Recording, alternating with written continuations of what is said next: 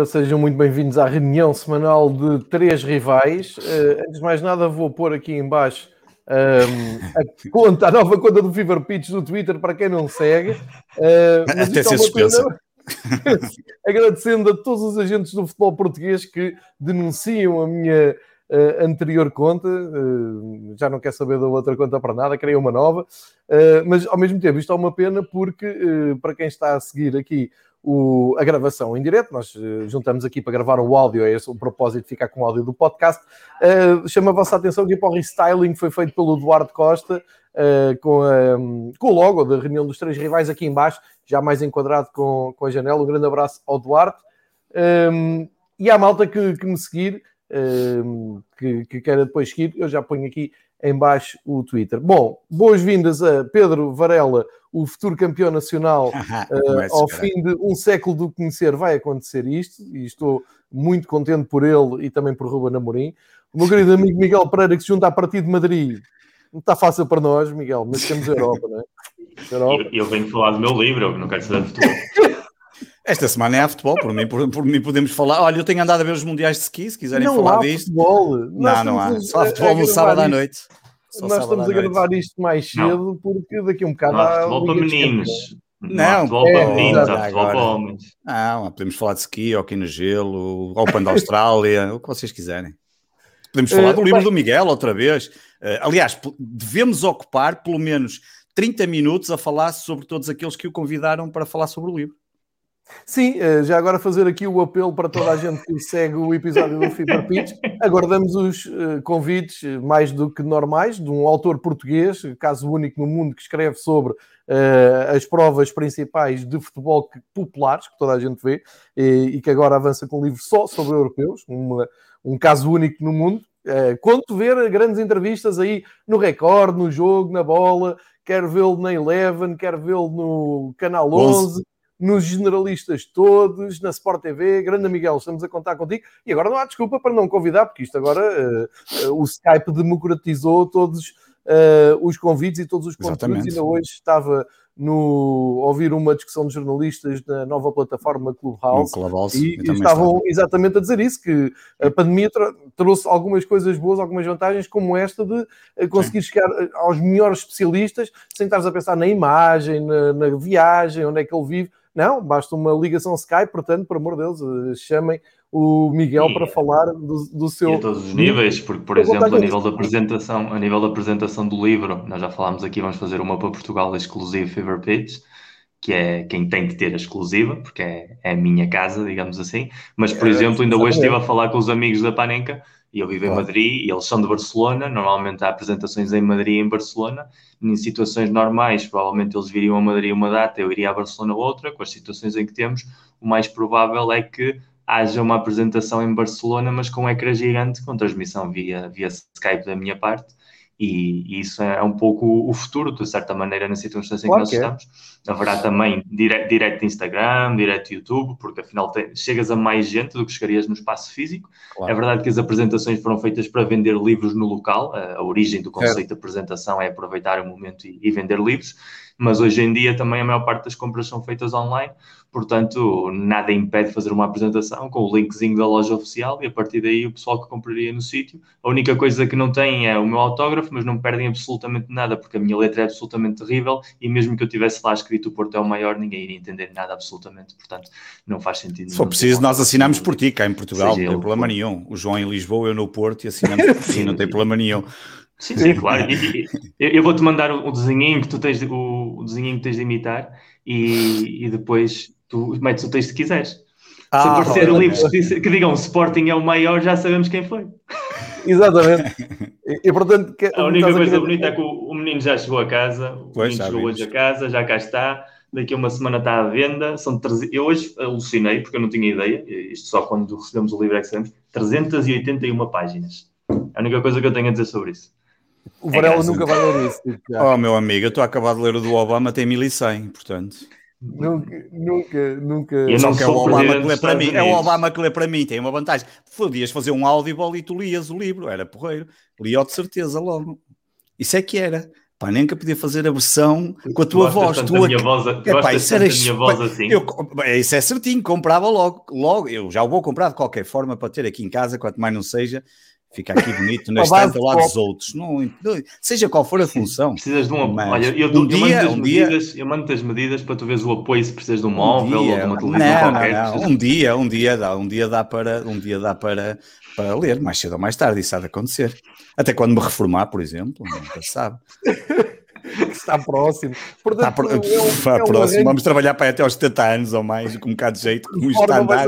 Não, não será para não vai, Exatamente, não é como os nossos pais. Exato. Mas, próxima vez, eh, mas quando tu te reformares é quando o Sporting vai ser campeão outra vez, não é? Olha aí, isto, é agora, isto é um novo isto paradigma. É ah, outra vez, outra vez. Isto é um outro, isto é um mudou o paradigma. a pandemia trouxe coisas boas. Muito bem. Uh... Aliás, este início do episódio é muito bom, muito, muito suculento. Já ficamos a saber que a caligrafia. Deixa-me deixa deixa só dizer uma coisa. Deixa-me só dizer uma coisa que é que fica aqui registado o que eu disse offline. Que camisola do caralho. Ponto. É a minha camisola. É bonita, não é? Eu sei, eu sei. Eu tenho, eu tenho que me ausentar por um minuto. Tocaram à porta. Venho já. Deve ser o Antero para trazer as novidades para a próxima semana. Venho ah, muito já. bem, muito bem. Não, é o meu livro, é o meu livro. Fazendo aqui um resumo do início, estamos aqui a dar a moral também ao livro do, do Miguel, conto uh, o, o, livro acho que está à venda a partir da próxima semana, dia 23, no site, fazer a compra online do livro do Miguel, quarta-feira da próxima semana. Um, ehm, ficámos a saber que a caligrafia do Miguel bate com uh, a sua beleza física, ou seja, é horrível, uh, e portanto temos essa, essa informação em primeira mão. Uh, vou dar aqui o pontapé sou, de saída. Sou o único gajo, sou o único gajo deste, sou o único gajo deste podcast pode vir com a camisola da capa da Itália de 2000 ajustadinho ao corpo e não passar vergonhas, ok? Ah, isso é verdade, isso é verdade. O quê? Você tem um corpo de Adonis, eu, meu cara. eu não como a loteria que vocês veem. Ah, pá, há seis jogos que eu não como loteria, nem lhe toco há 10 minutos, nem 10 minutos de programa e já foi a, a palavra Adonis utilizada neste podcast. Que maravilha. Bem, vou ter que me levantar outra vez porque o Antero insiste. Venho já. Foi ao VAR, não era ninguém, mas pelos vistos alguém insiste em querer falar comigo. Venho já. Lá sei a tua vizinha famosa. Ora bem, uh, o que nós temos esta semana. Uh, temos Liga Nós entrega ao, ao, Sporting, Benfica e Porto a borregar forte, a ver em grande competição a ver quem é que faz mais disparates. Temos uh, Liga dos Campeões, uh, Porto Juventus, já de, com os intervenientes a falarem, já falou, um, eh, já falaram os representantes da Juventus e do Porto. Temos bem que Roma para jogar com o Arsenal, uh, quinta-feira, é, é desta semana, e temos o Sporting 100% concentrado naquilo que já toda a gente vai perceber, uh, que vai coroar uh, o futebol atípico dos últimos meses em Portugal com um Sporting campeão uh, depois da, da exibição Calma, de ontem. Não comecem a goirar. E já vamos falar, já vamos ouvir o, o, o Varela dizer que ainda é muito cedo e que são não, muitos não, não, eu não sou o Ruben Amorim, eu não estou com os jogadores no balneário, não partilho claro, balneário com os jogadores. Claro, claro. Um, eu, eu, vou dar aqui o pontapé de saída só para passar aqui pela situação do Benfica e, e também olhar para quinta-feira, que há muita gente que está a perguntar eh, se há alguma esperança no jogo do Olímpico de Roma. Um, já lá vou, falar do, do momento do Benfica que empatou mais uma vez em Moreira de Cónegos. Há aqui os, ah, e dar as boas tardes também a todo o pessoal que está aqui no chat do YouTube, sempre a largarem perguntas e destinem. Estejam à vontade, mandem as vossas questões, vamos tentar responder dentro da medida do possível a tudo. Um, e o João Nuno Costa já, já disse, uh, já, já largou aqui como é costume clássico aqui, uma pergunta para cada um. A mim pergunta-me se entendi a mudança do guarda-redes em Moreira, já, já vou falar sobre isso. Um, tentar aqui dar uma, uma opinião, aqui um, um traçado sobre o, o momento do Benfica. Parece-me que o Benfica está muito entalado entre um, o sucesso prematuro de Ruben Amorim no Sporting, que é sempre um problema. Um, agora há muita gente do Benfica a perguntar e a pedir explicações porque é que Ruben Amorim não foi aproveitado no Benfica e o que é que está a fazer no Sporting rumo ao título é, é legítimo, e uh, do outro uh, polo oposto tem o, o Porto um, a arder completamente contra tudo e contra todos, naquela posição mais bélica do Futebol Clube do Porto, que vem muito daquele jogo no Jamor, vem muito dos, dos dois jogos na, na pedreira com uh, o Braga, especialmente o jogo da taça, um, com reações fortes, com aquela rábula das tarjas no, no Dragão, ou seja, temos um Porto ao, ao ataque, mas a uma só voz, Uh, e o Benfica está aqui no, no meio muito complicado e delicado. Eu, eu, disse até aqui, desde que começámos a fazer estas emissões, o Benfica estava numa época decepcionante. Agora ultrapassou o obstáculo do decepcionante para uma época muitíssimo preocupante. E o preocupante não é chegar ao título. O preocupante é uh, o, o, que é que o Benfica tem no horizonte. Uh, está em quarto lugar, neste momento, já lançado na, na segunda volta. Isto é factual. Um, o, o, que é que o Benfica pode e deve fazer, na, na minha opinião? Primeiro, antes de mais nada, eu acho que no Benfica devia seguir o, um pouco o exemplo que se fez no Liverpool. Um, estou à vontade para falar, como sabem, sigo muito perto da atualidade do Liverpool. Uh, o Liverpool perde aquele jogo absolutamente determinante em casa com o City por 4-1, é atropelado, não, não, há discussão, e depois, eh, enfim, paga a tal ressaca, eh, que eu acho que é um pouco o que acontece com o Benfica, está de ressaca todas as semanas há um ano, eh, não, não, não consegue engrenar 3, 4 vitórias seguidas, e o, o Liverpool ao perder em Leicester, o que é que o Jurgen Klopp disse? Foi muito, muito direto, e, e o Jurgen Klopp ainda por cima está a passar uma fase mais pessoal, mais delicada, mas foi muito, muito direto, e até fiquei surpreendido. Não, não, nós não temos hipótese nenhuma de defender o nosso título, deita aqui a toalha ao chão, o campeonato já era, nós agora temos que eh, reprogramar os nossos objetivos. Eu ouvi aquilo e pensei, quantos treinadores do mundo é que teriam esta vontade para o fazer? O Klopp também não é burro e sabe que eh, tem um balão de oxigênio infinável em, em, em World. Tanto assim é que no dia a seguir apareceram algumas tarjas até de apoio ao Jurgen Klopp, a dizer You'll never walk alone. Ora, eu acho que isto é um bom exemplo que o Benfica devia seguir.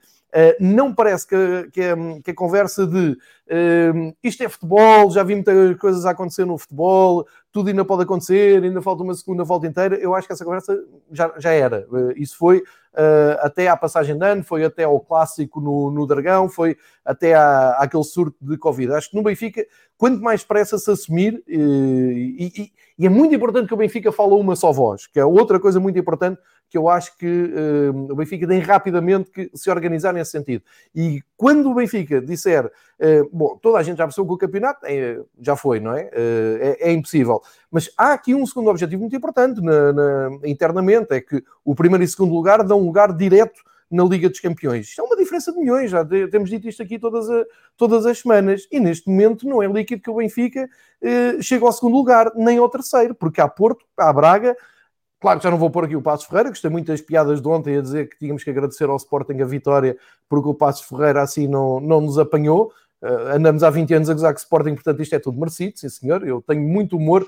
Uh, aliás, eu, eu tenho a, a, teoria que o Benfica, uh, entre os seus adeptos, é dos, daqueles que têm o melhor humor para, para fazer piadas de si próprio, de se rir de si próprio, mas essencial, Benfica, reprogramar objetivos, olhar ao segundo lugar, é essencial e, e, agora é possível, porque o Porto está numa fase muito complicada, o Braga está bem, o Braga está, está bem, mas veio de trás, portanto não está inalcançável, uh, e o Benfica tem que pensar nisso, e quanto mais pressa. Ehm, eu não estou a dizer para eh, no Benfica dizer ah, a gente já não joga para o campeonato. Não, a gente vai jogar sempre para, para chegar o mais longe possível, mas o segundo lugar tem que passar a ser objetivo. Isto, na minha modesta opinião. Porque senão vamos estar ali numa terra de ninguém, vamos para campo, ah, é para ser campeões, uh, para ser campeões, mas vamos a Moreira e lá vão mais dois pontos, olhamos para a classificação, estamos em quarto. Acho que isto é muito importante. Outra coisa muito importante, aproveitar esta semana europeia, pelo menos uh, enquanto é atualidade, porque se calhar daqui a duas semanas isto já não é conversa, ou duas ou três semanas, agora não sei o calendário, mas dizer também às pessoas, também à nação benfiquista, assim, Benfica tem aqui uma oportunidade de ouro de olhar para a Liga Europa como nunca olhou nos últimos anos, porque, e, eu já disse isto aqui noutros espaços, uh, o Benfica tem um grave problema com as competições europeias, é que tem uma enorme responsabilidade, goza de um enorme prestígio e não leva a ser as competições europeias há muito tempo. Uh, e mesmo isto é uma culpa de todos, é culpa de dentro e culpa de fora, porque vem um jogo da Liga Europa e há um problema, porque ai, a equipa vai ficar cansada para o jogo com o tom dela e o que interessa é o campeonato. Isto, eu ando a ouvir esta conversa há muito tempo e, sinceramente, não sei em que momento da história do Benfica é que isto deu a volta, porque isto não é discurso para o Benfica, nem para o Porto, nem para o Sporting, mas para o Benfica não é de certeza. Uma Liga, uma Liga Europa é para levar a sério, seja em, em contexto for. Neste, em que o Benfica, eu não me lembro nos últimos 10 anos ver o Benfica arredado do título em fevereiro, um, passa a ganhar aqui um novo contorno. Problema é o Arsenal do outro lado, é. Nos outros anos tivemos Dinas de Zagreb, tivemos Shakhtar, tivemos Eintracht Frankfurt, Uh, e mesmo assim parecia que aquilo atrapalhava imenso o calendário. Eu acho que o Benfica tem, uh, não sei o que é que vai, qual é que vai ser a voz do Benfica oficial na quarta-feira, mas acho que tem que falar uh, a sério com, com, um, com ambição para o jogo com o Arsenal. Vai ser difícil, sim. Já, já, já, já dou mais uma pincelada sobre o jogo da Liga Europa. Sobre o jogo em Moreira propriamente dito.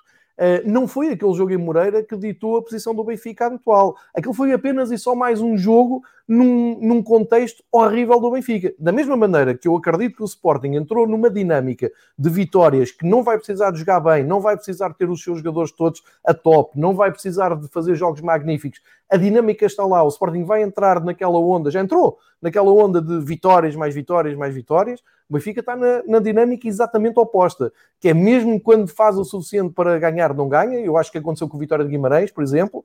Mesmo quando parece que tem ali o jogo a correr-lhe feição, acontece sempre qualquer coisa, porque está naquela dinâmica, que é uma coisa que não se estuda, é uma coisa que os cientistas da bola não conseguem explicar, é uma coisa que nenhum, uh, nenhuma equação de química de, daquelas dos HK2 e aquelas coisas todas explicam. É uma coisa mental, é uma coisa motivacional. Isto para dizer que em Moreira, um, e, e a malta do Benfica que me estiver a ver, façam este exercício. a última vez que, que, o Benfica foi a Moreira, eu estava na bancada, uh, o Benfica faz um jogo horrível, está a perder, está, está empatado, vamos para os 90 minutos, 1 a 1, o Benfica não podia perder pontos, um, o Soares Dias dá 4 minutos de conto, confusão junto ao quarto árbitro, com o André Almeida a pedir satisfações e tal, e dentro desses 4 minutos o Uh, improvável Jota, levanta a bola, Seferovic, um bola amado, marca, Benfica ganha 2-1 e sai de Moreira de Cones com, com, uma moral incrível, ou seja, aí está, uma vitória, a campeão, a Benfica e tal. O Benfica, neste, neste jogo, acho que até jogou melhor do que nesse, nessa última partida que tinha feito em Moreira de Cones. E para vos dizer o seguinte, e vou, vou passar aqui ao de leve numa parte que eu odeio, mas tenho que falar. Um, o Benfica, se tivesse um dos dois penaltis marcados a favor, e se os transformasse, tinha ganho 2-1, tinha passado por Moreira de Cónegos, e hoje estávamos aqui a falar de uma dinâmica de três vitórias pós-Covid, batia certo com aquele discurso do, do Jesus. O problema é que o Benfica está numa fase em que nem com os penaltis a favor ou seja, nem quando aparece a, a, opção de haver um penalti, o Benfica está a conseguir meter respeito. E isto é muito importante também perceber. Não é só depois o hiato do Benfica físico, atlético, que não, não consegue disputar o jogo, que acaba por estar em perigo de perder o jogo no, nos minutos finais, porque já não tem nem, nem mental, nem fisicamente uh, atitude para um, estancar o futebol do Moreirense, por isso é que o Moreirense podia ter ganho o jogo nos últimos minutos, sem dúvida. Mas quando o Benfica está, está para cima mesmo com 1 a 1, há aquele lance do Weigl. Um, o lance do Weigl que o árbitro marca penalti. Ok, eh, tu vês aquilo, a gente vê aquilo em, em imagem corrida, uh, pensas, o que, é, o que, é, que aconteceu ali? Ele realmente caiu, mas caiu fora de tempo, o que é que aconteceu? Vês uma repetição de um ângulo. ok, não há nada, ele um, ou tropeçou em si próprio, ou simulou, que era um árbitro até interpretou que simulou. Mas há uma, uma, uma imagem uh, da Sport TV, na emissão que estamos a ver, ele claramente foi tocado. Foi tocado na área, a sair da área, o que quiserem. Há ali um toque. Epá, eu fico perplexo, e, e, e, sabem que eu não falo aqui de, de arbitragem, nem, nem, nem, justifico nada com arbitragem, mas deixe-me falar deste momento. É que isto é inédito no futebol, no futebol, que eu vi no fim de semana. Em Portugal, consegue-se entregar ao árbitro uma imagem para ele ir ao VAR ver, em que não se consegue ver o toque do jogador. E o, e o povo que pagou a Sport TV já teve acesso a outra imagem em que percebes perfeitamente que houve um toque. Temos aqui a discutir, é suficiente para cair, não é? Pá, caiu dentro da área, a partida é penalti, a partida do árbitro foi a penalti. A mim custa-me muito, que, e ninguém vai conseguir explicar, porque depois li no dia a seguir da imprensa toda, como é que o VAR entrega uma só imagem. Então ele não pode ver as imagens todas. Isto faz algum sentido? Pá, não consegui perceber à frente. Um, vou juntar isto ao, ao, lance do Vertonghen. Epá, é claro que o Vertonghen salta, ele leva com uma mão na cara. Quer dizer, se o, se cada vez que arranca, abre aquelas asas e tudo o que está à volta na, na, naquela periferia leva uh, a doer, porque é o estilo dele e já sabe que ele não vai mudar. E os árbitros costumam marcar e até lhe dão amarelos. Epá, dentro da área, o Vertonghen vai, vai uma bola aérea, não é? Que vem aqui ele leva um, um morraço na, assim mesmo na cara. Ah, não, não, não, não, Murros em Portugal não é é? Eu também sabe isso. Mas há aqui duas é coisas. o árbitro não tenha visto, dou de. Epá, o VAR tem que ver porque eu vi. Eu, hoje em dia, o futebol eu vejo assim. Se eu em casa estou aqui confrontavelmente e vejo, o VAR tem, tem a obrigação de ver. Nada, ninguém disse nada. Há uma coisa ainda que me deixa também doido. Então ninguém do Benfica, os jogadores do Benfica não vão para cima do árbitro. A gente vê como é que os jogadores do Porto reagem a, a algumas decisões do árbitro, os próprios jogadores do Sporting, todos com sangue na guerra. E no Benfica, um, um centralão daqueles leva um murro, nós estamos um a um em cima do Moreirense. Onde é que estão os capitães? Onde é que estão os jogadores mais antigos do clube? Onde é que estão os jogadores que estejam a, a sentir mais a pressão?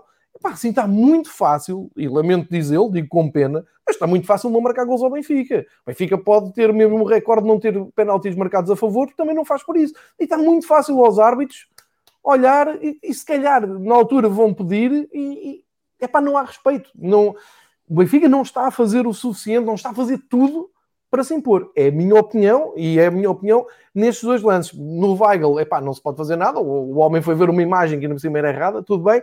Na, neste do, do Vertonghen, critico tudo, percebem? Critico o árbitro, o VAR e os jogadores do Benfica que também não fazem pressão, não, não entendo. Há, há, também uma, uma jogada na Taça de Portugal do Rafa na Moreira, a bola bate na trave, vem para baixo, atropela o Rafa. Epá, não tenho dúvidas que o Porto ou com o Sporting iam todos para cima do árbitro. E bem, porque isto é futebol, faz parte também pressionar. Posto isto, não, se, não tendo esta sangue na, na, guerra, isto se calhar, este pormenorzinho explica muito da apatia do Benfica. Muito. Não é deste campeonato, não é desta jornada, é de há um ano. O Benfica está nisto há um ano. Está nisto, este foi ao Dragão perder 3-2 e depois começou a enterrar o campeonato em casa com o Moreirense e a falhar penaltis, aquelas coisas todas. Veio a quarentena, veio da quarentena e há um ano que o Benfica está numa letargia, numa apatia absolutamente preocupante.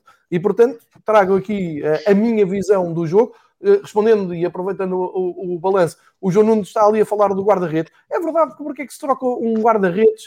Uh, qual é a justificação para trocar um guarda-redes num jogo do campeonato? É muito, é muito, difícil de explicar, mas também ninguém perguntou uh, di diretamente, ou pelo menos uh, o Jesus o que disse, para mim também faz sentido, sentiu que ele estava bem na, na taça, vem a Liga Europa, há um jogo em Moreira, apostou nele, é guarda-redes do plantel do Benfica, tudo bem.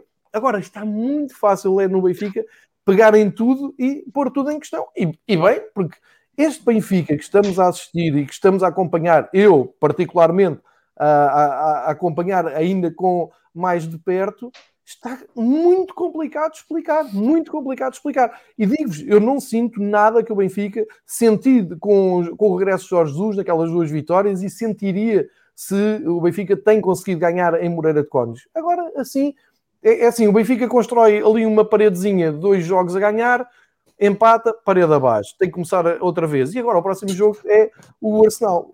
Para terminar, vou dizer, epá, o jogo com o Arsenal parece muito complicado, não me parece por um lado, parece uma melhor oportunidade do mundo para o Benfica uh, fazer algo que ainda não fez este ano, fazer uma grande exibição, uh, que é isso que todos no íntimo esperamos, todos os adeptos de futebol esperam isso das suas equipas, estejam bem ou mal, mas uh, é, uma, é um ótimo palco para o Benfica um, fazer uma grande exibição. Agora, bases para essa exibição aparecer, não vejo nenhuma. Não vejo nada, não, vejo ali 10, 20 minutos bons do Benfica, bons, aceitáveis, entusiasmantes, se quiserem, mas nem vejo o Benfica para 90 minutos. A meio da época é muito preocupante.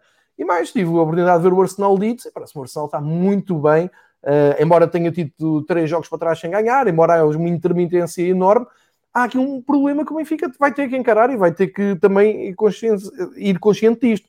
O Arsenal vai para ganhar a Liga Europa, porque o Arsenal já não vai chegar à Liga dos Campeões a partir do campeonato inglês. O Arsenal vai para a Liga Europa para ganhar, que era uma coisa que há uns anos jogava a favor das equipas que iam à Liga Europa jogar contra ingleses, que olhavam para aquilo e diziam, está bem, uh, isto não, não, não me vai adiantar muito a vida. Vai para ganhar. E uh, com uma nuance, um, um, desconhecido ambiente total, que é jogar num estádio vazio e que não é do Benfica, que é o de Roma, e com a preocupação de não poder sofrer golos no primeiro jogo, isto já vai para o campo da aberração do parte da UEFA, devia tirar essa regra nos jogos em que são dois, duas partidas em terreno neutro, não faz sentido nenhum isto do gol fora uh, valer dois, mas enfim, uh, vão manter a regra, uh, é o que é, e as equipas têm que ir conscientes disto. Se eu acredito numa grande noite europeia, não, sinceramente não acredito. Uh, mas eu aí estou à vontade, já contei várias histórias minhas ao longo de, do meu benfiquismo, Uh, eu fui para o Alvalade no 6-3 a pensar que íamos sair lá de saco cheio. Eu fui ver, olha, fui ver o Arsenal uh, no início dos anos 90 a pensar que ia ser catastrófico e empatámos um resultado péssimo para o Benfica, um a um em casa, e o Benfica assinou uma das páginas mais interessantes do seu futebol europeu numa noite em Highbury, em que ganhou 3-1 no prolongamento. Portanto, é assim, eu agarro-me sempre a estas coisas do futebol, os imprevistos, é, aqui sim, aqui pode-se dizer, é pá, tudo é possível, já vi muita coisa acontecer no futebol. Pela teoria, pela, pela racionalidade, não, eu acho que o Arsenal tem 80% de hipóteses de passar ao Benfica, porque tem melhor plantel, tem melhores jogadores, está, está com muito mais consistência, é de um campeonato muitíssimo melhor que o campeonato português, e tudo o, o que não seja a passagem do, do Arsenal será um, uma reviravolta muito importante para o Benfica. Tem que, tem que fazer a vida, tem que chegar a, a Roma e tentar mudar o rumo dos acontecimentos. Agora, que não está fácil e que não sou eu que vou encher a nação benfiquista de esperança, não vou, porque hum, está. Hum, o futebol Benfica está. Parece está tudo errado, está tudo errado naquela equipa. Não, a, a começar neste pormenor, reparem, porque o resto é o 4-4-2, os dois pontas de lança de início, hum, a dinâmica, se o Adel tem lugar ou não. Isto toda, é transversal, toda a gente discute, uns concordam mais, outros concordam menos. A minha questão é: vamos a um pormenor como este, Verstappen leva um murro no, no, meio da grande área do Moreirense e não há reação dentro de campo. Fora de campo talvez até tenha havido, não vi nas câmaras, não estava lá, mas eu olhei e comentei com quem estava a ver o jogo comigo na altura assim, então, mas e ninguém diz nada, ninguém vai atrás do árbitro. Não é que eu defenda muito estas práticas, mas toda a gente que gosta de futebol sabe que há ali uma altura tens de impor. Portanto, tu... é penoso é muito penoso seguir o Benfica este ano. Um, deixei de ter aquele frenesim de a que horas é o próximo jogo para é pá, não me digas que já vai haver jogo do Benfica amanhã, é verdade. Estamos numa fase muito penosa. Uh, felizmente, a única boa notícia disto tudo é que, pelos vistos, não vamos ver o Porto mais uma vez a ganhar uh, à conta do Benfica, como tem acontecido dá um ano para cá, porque também psicologicamente é arrasador para os adeptos do Benfica, para a estrutura do, do Benfica, para os profissionais do Benfica, é arrasador porque o Porto foi para a quarentena, uh, ah, é o clube dos falidos, é o clube que cortou os ordenados, é o clube que não pode ir ao mercado e sai da quarentena campeão, taça, super taça. Pronto, felizmente agora parece que travou um bocado, porque o Porto também não, não está a passar uma fase feliz, uh, mas uh, epá, é muito pouco, é uma, é uma consolação muito, muito pequena. Um, para terminar, é pá, olho para, para a frente e penso: olha, dois quer que seja que o Arsenal que o Benfica consiga motivar os seus jogadores, porque acima de tudo, se o Benfica perdesse pontos, mas eu visse uma atitude, uma entrega, uma garra, um inconformismo nos jogadores correspondente à raiva que eu sinto por dentro a ver aqueles jogos, é pá, eu estava aqui a dizer: ok, nós estamos aí para algum lado. Não vejo. Eu vi o Pizzi entrar, não estava assim demasiado preocupado. Epá, posso estar a ser injusto, mas é a ideia com que eu fiquei. E nós, como adeptos, estamos a sofrer muito porque não podemos estar nos estádios, estamos a ver aquilo em casa. É muitíssimo pior ver os jogos em casa, e isso o Varela tem toda a razão. Mais vale hum, defender a família e os casamentos e tal, indo aos jogos, mesmo deixando a, a, malta nervosa em casa, porque em casa é muito pior, que as pessoas tá, estás ali descascado, não é? Emocionalmente, à frente das pessoas que tu gostas, e são figuras muito tristes. Portanto, pá, acho que não vai dar para, para o Benfica fazer nada no, no campeonato, mas é urgente, é urgente, eu vou terminar como comecei. O Benfica tem que redimensionar os seus objetivos, bater com o pé e dizer assim: não, nós temos que ir atrás do segundo lugar, porque se continuamos nesta conversa, ah, o primeiro já está muito longe, mas isto é a psicologia invertida do Ruben Amorim, que já vai com 50 pontos à frente, é, não, não somos candidatos. Portanto, eu não quero isso, eu quero realismo e quer que haja uh, no Benfica quem bata ao pé e dizer assim: ok, esqueça o primeiro lugar, mas o segundo é importante, epá, porque senão não sei de onde é que veio o dinheiro nos próximos tempos. E portanto, entramos aqui numa bola de neve muito preocupante. E, e, só para, para dizer a toda a malta do, do Benfica que está a ouvir e alguns uh, com quem tenho que falar pessoalmente nos últimos dias dizer pá, se tu estás assim, então perca a esperança toda. A gente só não perde a esperança por causa de uma coisa, isto é futebol. É pá, é futebol. A gente, quem sabe, se joga com o Arsenal e não ganha e não ficamos aqui numa nova dimensão. À partida não vai acontecer, mas todos vamos ver o jogo, não vamos? E vamos, ter, vamos estar todos com a mesma esperança. Uh, mas, sim, época para esquecer, não pensava, se me dissessem há um ano e meio que ia passar uma época, de... é que não é uma época, é um ano inteiro, é um, um ciclo de um ano inteiro, horrível de futebol do Benfica, horrível. E hum, não sei como é que o Benfica vai sair disto, mas tenho esperança, porque o Benfica tem lá jogadores que uh, podem, devem e, e, se deviam assumir uh, daqui para a frente. Vamos ver como é que corre. Um, a nuvem está muitíssimo negra. Um, e se calhar até passo a bola para o Miguel, porque eu Miguel, acho que o Miguel também é não está em grande, em grande forma com o Futebol Clube do Porto. Eu, eu, eu só vim ver o programa, não, não vim falar. Eu só vim para o melhor lugar o, para ver o programa. O, Miguel, porque fala também tens lá. Não, não, Miguel, Miguel, é Copas Europeias. Não, falas tu agora, fica melhor enquadrado. Faça favor. Eu, eu sei que fica melhor enquadrado porque quem vai à Europa tem outro pedigree, isso eu sei. E claro, o João tem é razão isso, no é que é o futebol, porque eu lembro-me como tu estavas aqui em agosto, vinhas de uma época nefasta a todos os níveis e, e, estavas deprimido e passado meio claro. ano estás às portas do paraíso, que ninguém contava com isso. Claro. Isso, uma das isso é razões, eu disse isso na altura, e, e, não é para tirar mérito, nem, não quero entrar em discussões sobre o mérito oh, ou, ou, não mérito, porque eu acho que é impossível chegar a fevereiro sem perder um só jogo e não ter mérito, é impossível. Uh, mas eu continuo a achar, e por isso é que muitas vezes muitos adeptos esportistas me perguntam quando eu digo, ah, eu quero que o Benfica passe com o Arsenal, claro que quero. E queria que o Sporting estivesse agora também na, na Liga Europa a passar os oitavos de final, porque todo o desgaste, todo o cansaço, a equipa do Sporting foi poupada, a possibilidade de crescer durante a semana com o treino, com, com um plantel que era curto, mas que permitiu ao Ruben implementar a sua ideia de ter sempre vários dias de descanso, jogar sempre depois no calendário.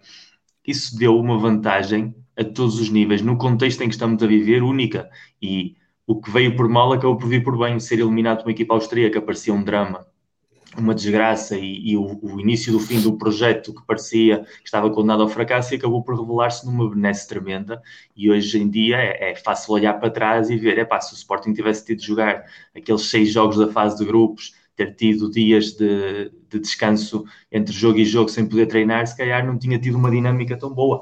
Portanto, sempre que me perguntam, vocês querem que os seus rivais ganhem na Europa? E eu, até chegarem às meias finais pelo menos, Uh, sou tudo a favor que passem. A partir daí que percam tranquilamente, mas uh, por isso é que o Benfica fica passa. Acho que vai ser muito complicado. Acho que ainda para mais uma das grandes fortalezas do Arsenal é o jogo pela, pelas linhas laterais, a velocidade do Saka, do Aubameyang uh, para os defesas laterais que o Benfica tem é, é completamente matador. Veremos como é que vai ser o jogo a nível tático. Acho que o Braga tem mais hipóteses com a Roma, curiosamente falando porque a Roma é uma equipa mais instável emocionalmente e o Braga, como tu dizes, vem, vem, vem crescendo. E em relação ao Porto, a dinâmica é, é, negativa, mas precisamente numa dinâmica diferente do Benfica. Eh, o Benfica já tínhamos vindo aqui a falar, já vai em queda livre desde o ano passado. Eh, eu continuo a dizer, ali um golpe emocional muito grande com, com o PAOK, depois a equipa conseguiu mais ou menos dar a volta com uma boa sequência de jogos de campeonato, mas via-se sempre naqueles jogos europeus que a coisa não carburava tão bem. E, e, quando já começou a ir em dinâmica negativa a finais de novembro, com aquela derrota no Bessa precisamente, a partir daí foi difícil ver uh, que pudesse ser um bom ano para o Benfica. O, o Porto vinha crescendo, o Porto vinha de ganhar a Supertaça, chega à Taça da Liga, que está com o Sporting a 4 pontos, uma distância pontual bastante normal, e de repente, no espaço de 15 dias, é o fim do mundo. Uh, e é o fim do mundo muito polémico. E, e, eu, como o João, não gosto muito de falar de árbitros, não é, não é o nosso estilo aqui, nem foi muito o meu estilo, mas tem sido uma sequência de jogos com decisões atrás de decisões muito polémicas. Como tu dizes bem, um jogador leva com um soco, vais ao VAR, tens a imagem e decides tomar outra opção. No, no caso do jogo da Taça de Portugal, que tenha sido absolutamente unânime, independentemente do clubismo das pessoas, achar que um jogador de futebol pode ser expulso por chutar uma bola à baliza e, entretanto, ter o, o azar de dar num jogador que vai fazer um corte uh, e que isso gera um vermelho direto por agressão. Parece-me absolutamente lamentável, seja o Porto, seja o Sporting, seja o Benfica, seja o Moreirense, seja quem quer que seja. E, e, no jogo com, com o Boa Vista, que foi provavelmente o mais inesperado dos tropeções, porque o Braga, apesar de ter sido inferior nos dois jogos com o Porto até o momento das expulsões, uh, não deixa de ser o Braga. O Boa Vista é claramente uma das piores equipas do campeonato, uma equipa que tinha jogado até agora francamente mal quase sempre, e não é que tenha jogado muito bem no Dragão, aproveitou um pouco como aconteceu no, com o Marítimo no início da época, aproveitou as poucas ocasiões que sou, sou capaz de gerar, usando muito bem o jogo exterior uh, e usando muito bem aquela debilidade que eu sempre digo aqui que o Porto tem dos centros, uh, aproveitando as costas do, do defesa lateral. É um problema que o Sérgio Conceição não vai resolver nunca enquanto não tiver jogadores de nível e ele continuar a apostar em, em laterais que não são, e isso depois deixa sempre a equipa vendida. E apesar do, do Marchesin ter feito boas defesas, a equipa começou muito, muito, muito mal. Uh, eu acho que ali havia um desgaste psicológico profundo daquela tensão toda de Braga. Vinha ali encrescendo uma sensação de sensação de ramar contra uma tempestade depois das decisões no, no Jamor e, e, nos dois jogos com o Braga e houve ali umas mudanças táticas que também não ajudaram em nada, como o Conceição admitiu no final do jogo. Na segunda parte foi uma equipa completamente diferente, podia, devia ter ganho o jogo. O, o gol do Evan Nilsson, depois da jogada do, do filho de Conceição, que é um daqueles momentos bonitos que dá o futebol, de vez que lanças um, um filho em campo e que ele tem 10, 15 minutos francamente bons e acaba por gerar uma série de circunstâncias, o gol do, do empate e depois o lance que dava, pé, dava o, o gol do Evan Nilsson.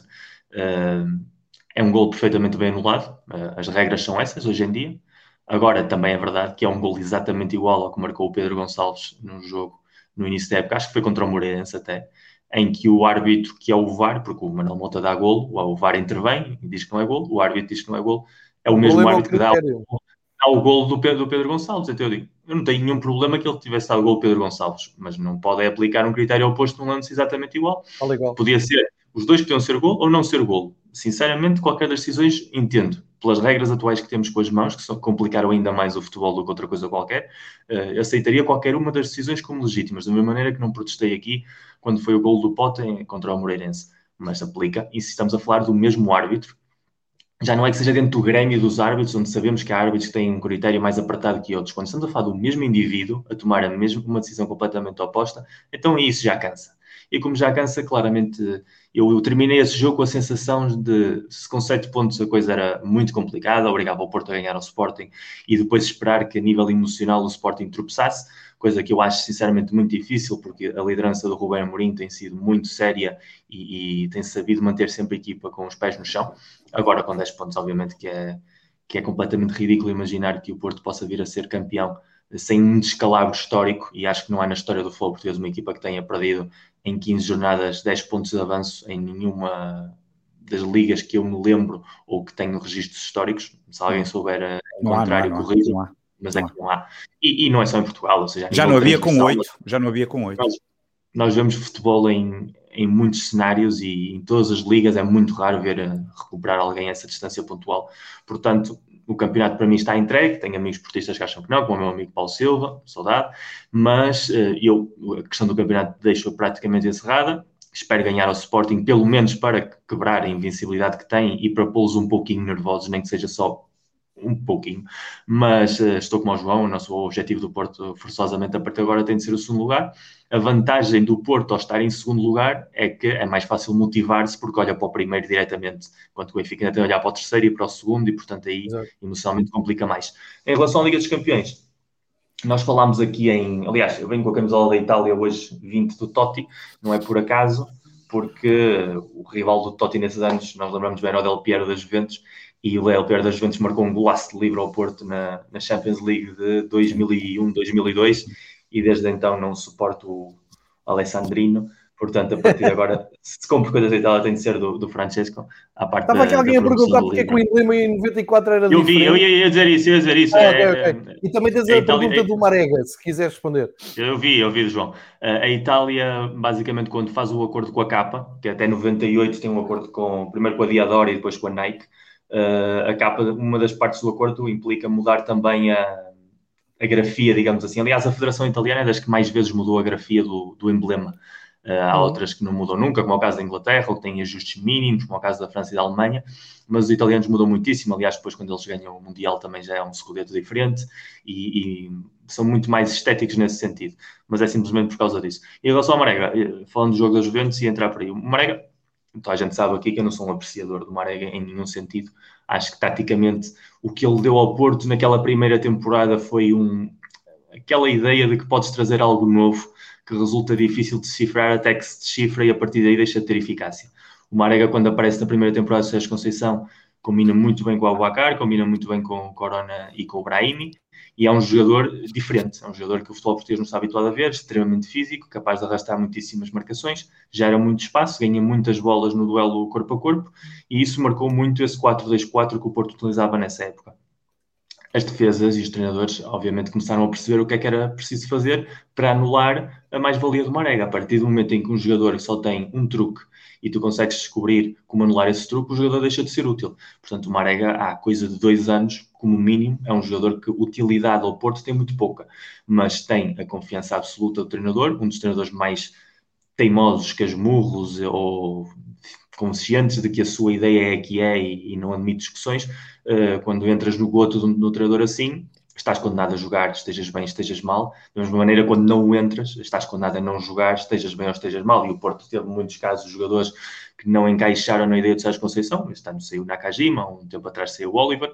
Portanto, aí não há nada que, que fazer. O Marega vai jogar os jogos todos enquanto estiver capaz de se pôr de pé. Eu acho há muito tempo que, tendo em conta a, a mais-valia que dá o Taremi, o Porto com o Evan Nilsson teria se calhar uma linha avançada mais interessante, ou inclusive a incluir o Luís Dias à frente, mas também as limitações que tem tido com lesões, com o Covid também do, do Otávio e depois a lesão muscular, seguramente como consequência do Covid, que é aquele tal fantasma de que nunca se fala muito, mas são as consequências físicas que pode ter num jogador o, ter tido o vírus, ter sido positivo. E, e, as suspensões nas últimas, nas últimas semanas, sobretudo, tanto do Corona como do Dias, têm impedido um pouco dar esse passo mas eu acho que agora mesmo a dupla Taremi e Vanilson faz taticamente eh, e a nível de rendimento muito mais sentido que Taremi e Marega. Agora, contra a Juventus, vai jogar Marega seguramente. Eu vejo um Porto, quando foi o sorteio em dezembro, nós falámos aqui um pouco por alto, e na altura a Juventus estava num nível eh, bastante lamentável, provavelmente eh, seja a pior Juventus da década, acho que aí não há grandes discussões a nível de qualidade de jogo, a nível de sensações, uma Juventus aguentada muitíssimo pela eficácia do Cristiano por um lado e, e, depois por cá dois ou três jogadores que em momentos concretos resolvem, mas que na prática é uma equipa que não tem muita identidade de jogo e ganhou o grupo porque na última jornada foi se encontrar com uma equipa que estava animicamente ainda pior, que era o Barcelona. Uh, dois gigantes que pareciam aqueles lutadores de boxe que já estavam no 20 round abraçados um ao outro a ver quem é que era capaz de dar um murro no outro para ganhar o combate, mas que aquilo não ia dar nunca um campeão a sério saiu a lotaria à Juventus, por isso é que vamos jogar contra eles, se não teríamos jogado contra o Barça, uh, e melhor, porque o Barcelona está em crescendo claramente, a Juventus hum, menos, uh, como vocês falam aqui bem, numa derrota, no programa de é? quarta-feira, vem numa derrota, como vocês falam bem aqui com o Juanjo, é um, é um projeto ainda que deixa muitas dúvidas. Agora, eu, eu digo uhum. sempre a mesma coisa, o, o senhor Champions é o Cristiano Ronaldo, é o, é o maior jogador é da história da competição, e isso, para mim, ia sempre desequilibrar a balança a favor da Juventus, ainda que tivesse de jogar com 10 juvenis. Agora, num, num projeto que está em crescendo e com o Porto claramente a ir montanha abaixo, tendo em conta a, a dinâmica positiva que trazia em janeiro, vejo claramente as Juventus favorita. Eu acho que dá uma sensação de que vamos ver um Porto muito defensivo. Hum, não me surpreenderia se o Sérgio Conceição repetisse o mesmo modelo tático que usou contra o City, que é jogar com três defesas, com dois alas uhum. Eh, bem abertos para tentar aproveitar o contra-ataque. Um defesa dedicado a marcar exclusivamente o Cristiano, os outros dois para controlar o jogo entre linhas, uh, os dois laterais com campo aberto e depois procurar muitíssima velocidade à frente, lançamentos largos, tanto para o Corona, como para o Dias, como para o Taremi, como para o Marega. Eu acho que a dinâmica vai tirar muitíssimo por aí. Hum, se a Juventus estivesse um pouco melhor, eu acharia que, que, o jogo já estaria perdido, sobretudo a nível emocional, por como está o pôr nas últimas semanas, mas continuo a achar que é um jogo mais ou menos equilibrado eu acho que em dezembro deve estar gravado, eu disse um 55-45, agora é um 60-40 a favor das Juventus, mas continua a ser uma eliminatória onde o Porto também não pode dizer automaticamente que está fora de, de luta, porque a Juventus não é um ogre no momento presente e, portanto, não, não faz sentido. Agora, eu também sou da ideia de que a nível europeu está claro que no contexto atual as equipas portuguesas pouco mais podem fazer do que chegar aos quartos de final da, da Champions League. Eh, uma vez que chegas aí, o abismo é tal que automaticamente te, te gera um problema.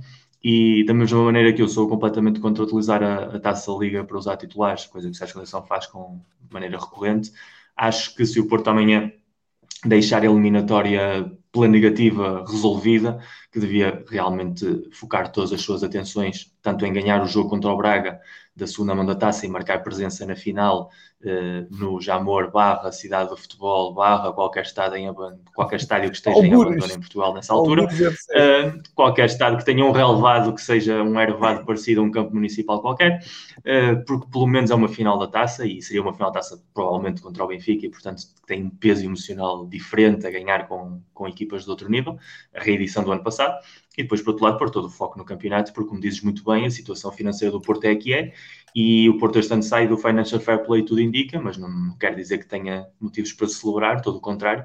Então, foi um, uma, uma passagem larga e que deixou muitíssimos problemas uh, a nível de futuro da formação, obrigou à venda de muitíssimos ativos, e isso não pode voltar a repetir-se e garantir o acesso direto à Liga dos Campeões é a única forma que o Porto tem de garantir que, pelo menos para a próxima época, tem um pouco de oxigênio para poder reforçar o plantel, que há ali zonas uh, do, do, da equipa que necessariamente necessitam de jogadores de, de mais-valia e até agora temos remendado dentro do possível, mas há momentos em que a coisa ou dás um salto em frente ou estás condenado a estagnar-te.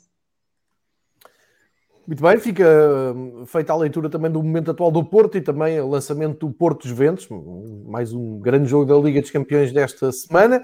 Agora, já fora da Europa e com o campeonato praticamente no bolso, o nosso futuro campeão, Pedro Varela, o que é que nos tens não, a dizer sobre o momento atual? Vocês... Não, não, não. Não, Epá, 46 minutos de programa, eu nem, nem vou falar de Sporting, acho que nem vale a pena. vai, vai, acho que é muito mais fixe, olha, está a decorrer o Mundial sobre de... a festa, onde é que vai não, ser? Mas, olha, está a decorrer o Mundial de Ski, está a ser um bom campeonato. Acho que não seja, não seja chorão, não seja tem, chorão, tem, há coisa olha, 15 tá, dias eu entrei a falar à hora e dois. Não, o esquiador austríaco, Vicente Rickmeyer, está a fazer um excelente Mundial, acho que devem ver, foi uma boa oportunidade para, para vê-lo a fazer boas provas. Uh, do resto, pá, uh, não, eu, eu, na realidade, enquanto estava aqui a ouvir-vos e, um, e a ouvir-vos muito bem, um, na generalidade, a concordar com praticamente tudo o que vocês estão a dizer, só não concordo quando falam mal de Sporting, um, mas tirando essa parte. Ninguém falou mal de Sporting. Não, sei, Ninguém falou mal de Sporting. Agora estou a falar, pouco barulho aos dois, está bem? Se faz favor? Muito obrigado. Era gol, era gol do Evan Nilsson ou não era gol do Pote? E pá, nem sei do que é que estás a falar, porque eu não vi o jogo do Porto nem do Benfica. Não faço a mínima ideia do que é que vocês estão a falar. Mas é o Varela aqui disse na altura que o. Já disse, eu vejo. Anulado. Não, e Lupote disse aqui, Lupote do Moreirense é, disse, disse. Lembro, então, este, então este também. No, no, sou é sincero, é igual, não é vi, é verdade, porque eu, eu no jogo com Barcelos já fui para lá do que que devia ter ido, uh, não, enervei mais do que me devia ter enervado e eu jurei que não, neste jogo iria estar uh, absolutamente calmo e não via mais Olha, nada. pensa no seguinte, imagina o Sporting nesta caminhada triunfante para o título e tu a faleceres da AVC no penúltima jornada. É, esse é o meu medo, e por isso mesmo, eu, eu quando fui campeão isso, em 98, em 99, 2000, eu já em 99, 2000, para ir para a festa tive que meter o comprimido debaixo da língua. Portanto, eu não, portanto, eu não estou, não é, não é claramente. É passaram duas décadas. Pá. Por isso mesmo é que eu não vou, não, não tenho necessidade nenhuma, nem quero. Eu, eu quero muito feliz, quero ir à Avenida dos Aliados comer uma traça de letria feita pela minha mulher, quero estar lá sentado no meio da praça e a fazer um direto a filmar. Se o macaco passa para te dar um é pá, o macaco senta-se e come, desde que traga a máscara. E, um, e portanto, eu não, não Vais tenho... montar uma tenda? A tenda da loteria? Não, não, é evidente que se não puder festejar, se não puder festejar, não posso, é, obviamente não posso, não, não, não irei, irei ficar em casa. A minha maior alegria é receber a chamada. A, a, a minha alegria em ser campeão, obviamente, ou poder ser campeão, e, e há bocado estavas a dizer, eu não sei o quê, não, eu não acho que, que o discurso que eu tenho não tem que ser o mesmo que o Ruben Amorim, é, o Ruben Amorim tem o discurso que ele quiser, ele é que controla os jogadores, ele faz o que ele entender, por mim tem carta verde para fazer o que ele quiser, dadas as condições, obviamente. E eu digo sempre o mesmo, é evidente que nós somos candidatos a ser campeões, isso já éramos, já éramos, nós seríamos sempre candidatos, nunca estaríamos, era em posição de ganhar, e era isso que eu ia começar por aí, eu, eu parece que estou a viver uma, uma, uma realidade completamente alternativa, parece que às vezes estou ali na sala a ver aquelas séries de distopias e tipo The Man in the High Castle em que a, Alemanha nazi ganhou a guerra e eu aqui parece que estou a viver a mesma coisa, portanto de um momento para o outro está o Sporting na segunda jornada da segunda volta com 10 pontos de avanço, que é assim uma coisa completamente impensável, não quer dizer, não há ninguém que nos seus melhores... Cuidado, Varela, cuidado Varela, que daqui a 10 minutos tens o Twitter a dizer Varela compara Sporting à Alemanha de Hitler. É pá, é, é para o lado que eu durmo melhor. Eu comparei a, a, distopia, a sério, não comparei a Alemanha do, do, Hitler. Mas até nesse sentido, a Alemanha do Hitler levou tudo à frente. Se nós levarmos tudo à frente, a começar pelo bem. Dragão daqui a 15 dias, está tudo bem. Um, agora, a questão.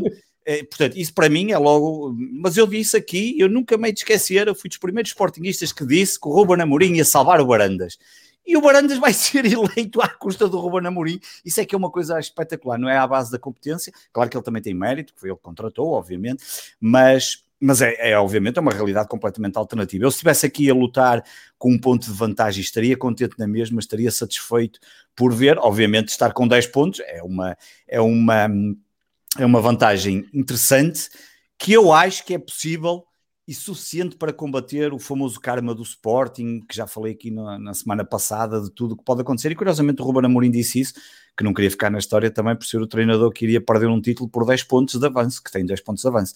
Mas não. Eh, enquanto as coisas não, não, se, não se decidirem, e isto é o Sporting, tudo pode acontecer. Um, nunca mais ninguém ouviu falar do lado. Nunca mais ninguém ouviu falar do Buba, do Beira-Mar, que nos marcou três golos, nem tantos outros gajos que fazem coisas inacreditáveis em jogos. Exatamente, em coisas, em, portanto, é, é preciso alguma coisa. Agora, é obviamente, se me disseres, se me perguntares, claro que eu nesta altura já só penso que, pá, que à partida estamos num bom caminho para ser campeões e, e ficaria muito triste. Uh, e por isso também não me quero estar a irritar, irritei bastante com o jogo de Gil Vicente. Ontem fiquei, há para mim há ali dois ou três, duas ou três coisas muito interessantes do, do, do jogo de ontem. Duas delas do Pepa e do Eustáquio. O Pepa, na forma não só como abordou antes do jogo, o pré-jogo, a forma, as declarações dele, as declarações no final do jogo, um, o modelo que, que, que, que mantém o, o, o Passos Ferreira não muda, não é por jogar contra os grandes e, e mantém aquele modelo a funcionar e, um, e está a jogar muito bem. E depois as declarações do Eustáquio no final, muito calmamente a dizer que estavam contentes e que estariam sempre mais próximos do grande objetivo e que o grande jogo da, próxima, da época para eles era já no próximo fim de semana contra o Vitória, o de Guimarães, porque, porque se ganharem deixam, deitam de fora praticamente o Guimarães de uma luta, do Vitória de uma luta que, que, que a eles lhe interessa muito e parecendo que não, aquilo é claramente a mostrar que aquela é que é a guerra deles, não estão a pensar no Benfica ou no Braga, que, claro que isso pode acontecer, mas eles claramente não estão para aí muito, muito virados nesta altura. Esse, esse, esse para mim foi, foi um ponto muito importante. Depois o Sporting marca cedo, podia até ter marcado mais cedo, se o Paulinho aos 10, aos 10 minutos não tivesse falhado aquele falhado, ele não falhou, o guarda-redes também defende, também estava lá para isso. Marcou cedo, num penalti que a partida não me parece oferecer grandes dúvidas, eu acho que nem, eu acho que nem, nem precisou de ir ao VAR, quer dizer, ir ao VAR às imagens, talvez o, o VAR lhe tenha dito, confirmado qualquer coisa. Um, na primeira parte, acho que o, o Passo Ferreira fez muito pouco, um, porque na realidade, em termos de oportunidades, o Sporting tem cinco grandes oportunidades, o Passo Ferreira tem quatro lances de oportunidades, embora na realidade uma é que é uma oportunidade flagrante que dá uma defesa do Adam, mas uh, isto leva-me à conclusão que já tinha falado também aqui e, e, depois e aproveito para responder já à primeira pergunta do João Nuno, Hum. A grande virtude do Sporting neste, neste campeonato, não tenho dúvidas absolutamente nenhumas, é algo que grande parte dos Sportingistas criticaram desde o início da temporada, durante pai, 4 ou 5 jogos. É a defesa. Ponto final. A defesa, temos 10 golos sofridos. O segundo clube que tem menos golos sofridos, curiosamente, porque eu ontem tinha cometido uma gafa e depois já fui emendar, é o Comporta Futebol Clube, que tem 15, mas é um caso estranho. É Depois segue. É o Comporta Futebol Clube, exatamente, com 15. Depois, é verdade, 15 golos. 15 golos, mas também só tem 9 marcados, por isso é que é um caso estranho. Depois obrigado, é que vem o Passos com 16, obrigado. depois vem o Passos com 16, só depois vem o Braga, o Benfica e o Porto. Uh, o Porto então com 19, o Sporting tem 10. E portanto, nós 10 temos ganho. quais dois foram contra o Porto. Exatamente, 10 contra 10 do Benfica? É? Quantos gols é que o Benfica tem sofrido? Uh, acho que é 18 ou 17. Acho que é. é. Porque eu vi a ordem, é Braga e depois Benfica. Um, eu vi, porque eu ontem cometi, quando estava a gravar uma coisa no pós-jogo, cometi o coisa dizer que o segundo era o Passo Ferreira. E alguém me avisou: olha que não é, é o, é o Comporta. E é verdade, o Benfica tem 16. Eh, tem uh, 16, exatamente. 16. Não, desculpa, é, desculpa, desculpa. Gols feridos, o Benfica tem 17. Mas, ó, Varela, mas ó, Varela, vamos lá ver. Vamos lá ver uma coisa. O Sporting, só dizer, joga, o Sport joga em 3-4-3. Mas é o que estás a dizer. O Sporting joga em 3-4-3. Sim. Que é, um, que é um modelo tático que este ano Sim. está a ter uma implementação em Portugal quase transversal e a nível Exatamente. europeu também. Mas o 3-4-3 do Sporting realmente, em muitíssimos momentos do jogo, e por isso é que sempre também, é um 5-3-2. É, um, é, um, é, um, é um modelo, é um modelo Catenaccio, é um modelo a finais dos anos 80 e início dos anos 90, em que os dois laterais que tu utilizas, apesar de terem projeção ofensiva, e se calhar são dois laterais que com defesas de 4 teriam muitíssimas dificuldades nas costas, porque tanto o Pedro Porro como o Nuno Mendes... O Passo Ferreira a mesma coisa, joga em 3-5-2 exatamente, e 5, exatamente a mesma coisa. E, e, e, e, o Braga também. São, são clubes que realmente, no processo defensivo, encontraram uma maneira de se proteger, acumula, acumulação de homens. Acumulação de homens, tapando muito bem todas as zonas, e isso, Mas, Miguel, campeonato nós temos anos e anos de acumulação de homens que não dão nada. Esse é que é o grande problema do Sporting. O, o, Sporting, o Sporting tem nos, anos e anos com defesas miseráveis. Pronto, mas é, é o que tá eu estou a dizer. O Sporting primeiro não jogava, não jogava com 5 defesas. E, em segundo lugar, certo. não jogava com uma equipa tão bem trabalhada desde trás. E aí é um mérito absoluto do Ruben Amorim. E também a, questão que eu tinha dito ao início, a ausência das provas europeias deu tempo. E uma equipa precisa de tempo para crescer, seja o Sporting, o Manchester United, o Liverpool, quem quer que seja. Esse, a soma do tempo, mais ter um treinador que foi defesa, que foi um defesa competente, que sabe perfeitamente, que, que, aprendeu de Jorge Jesus, que nos seus bons tempos era um treinador conhecido pela tração dianteira, mas que trabalhava muito bem a, a defesa, coisa que agora parece que perdeu a capacidade de. Uh, e depois estás a jogar numa liga, e daí a diferença da Europa, e eu acho que este Sporting seria muito mais vulnerável na Europa que em Portugal, é que os ataques em Portugal, ou seja, as linhas ofensivas, carecem muitíssimo de qualidade. A maior parte das linhas ofensivas das equipas de meio da tabela para baixo uh, apostam sobretudo no jogo ao espaço, e na força. Tu vês o Nacional com o Riasco, jogadores desse perfil, uh, vês jogadores, o próprio Guimarães tinha aquela qualidade com o Quaresma e, com o Edwards, Sim. mas hoje em dia já funciona muito mais o Stupinhan. Uh, tem jogadores de outros, de outros clubes que cada vez mais atacam a profundidade do espaço. Se o Sporting nega esse espaço através da acumulação de homens, obriga que os jogadores ganhem o jogo pelo talento. Se esse talento não existe, sai a ganhar. Não é por acaso que a equipa que supostamente mais acumula talento, ou que pelo menos tinha melhores dinâmicas ofensivas, foi aquela que marcou dois gols ao Sporting, a única, e que teve mais ocasiões para fazer isso, porque eram momentos em que o talento individual, e o gol do Corona foi um exemplo disso, foi uma jogada que rompe um sistema, por muito bem estruturado que esteja aí, o talento do jogador leva sempre a melhor. Mas quando o Sporting se para, por isso é que eu não tenho nenhum tipo de convicção que o Sporting vai perder pontos, porque eu sei perfeitamente que os ataques a que o Sporting se vai encontrar não são capazes de romper um esquema muito bem preparado. Claro, e depois o Sporting, contigo, por isso simplesmente, só precisa ter cinco oportunidades, marcar um ou dois golos por jogo, um ratio de eficácia básico, e a partir daí a questão está resolvida voltamos ao, vou voltar atrás. O Sporting tem a melhor defesa do campeonato, uma coisa que não acontece Olha, há anos. Se, é, seja por 3-5-2, com 5-3-2 quando está a defender, que é tudo verdade o que estás a dizer. Estás farto é de ver o Sporting a mamar gols. Eu estou farto é de ver o Sporting a mamar gols da torta e a direita e a não marcar, e a marcar miseravelmente o Sporting é o seu melhor ataque, apesar de tudo. Apesar de andarmos aqui numa guerra de não ter atacantes e não sei o que mais, que não tem sido relevante, a verdade é que precisávamos de um ponto de lança e tem sido importante. O Paulinho, apesar de ainda não ter marcado nos três jogos que já tem no Sporting, tem sido um ponto de lança importante para, para, para arrastar defesas, para criar profundidade ali no ataque, e é verdade é que está a funcionar. O Sporting leva 40 gols, é a segunda melhor, segundo melhor ataque e tem a melhor defesa. E no início do campeonato, o que, o, que eu, o que eu vi foi uma quantidade, especialmente de sportinguistas, eu obviamente falo para o auditório de sportinguistas, e, e, e a questão foi, a criticarem o guarda-redes, era o Fedal, era os miúdos, era não sei quem, era o outro, era para não sei quê. E, o Ruben Amorim construiu ali uma defesa, primeiro com a experiência do Neto, Coates e Fedal e o Adam.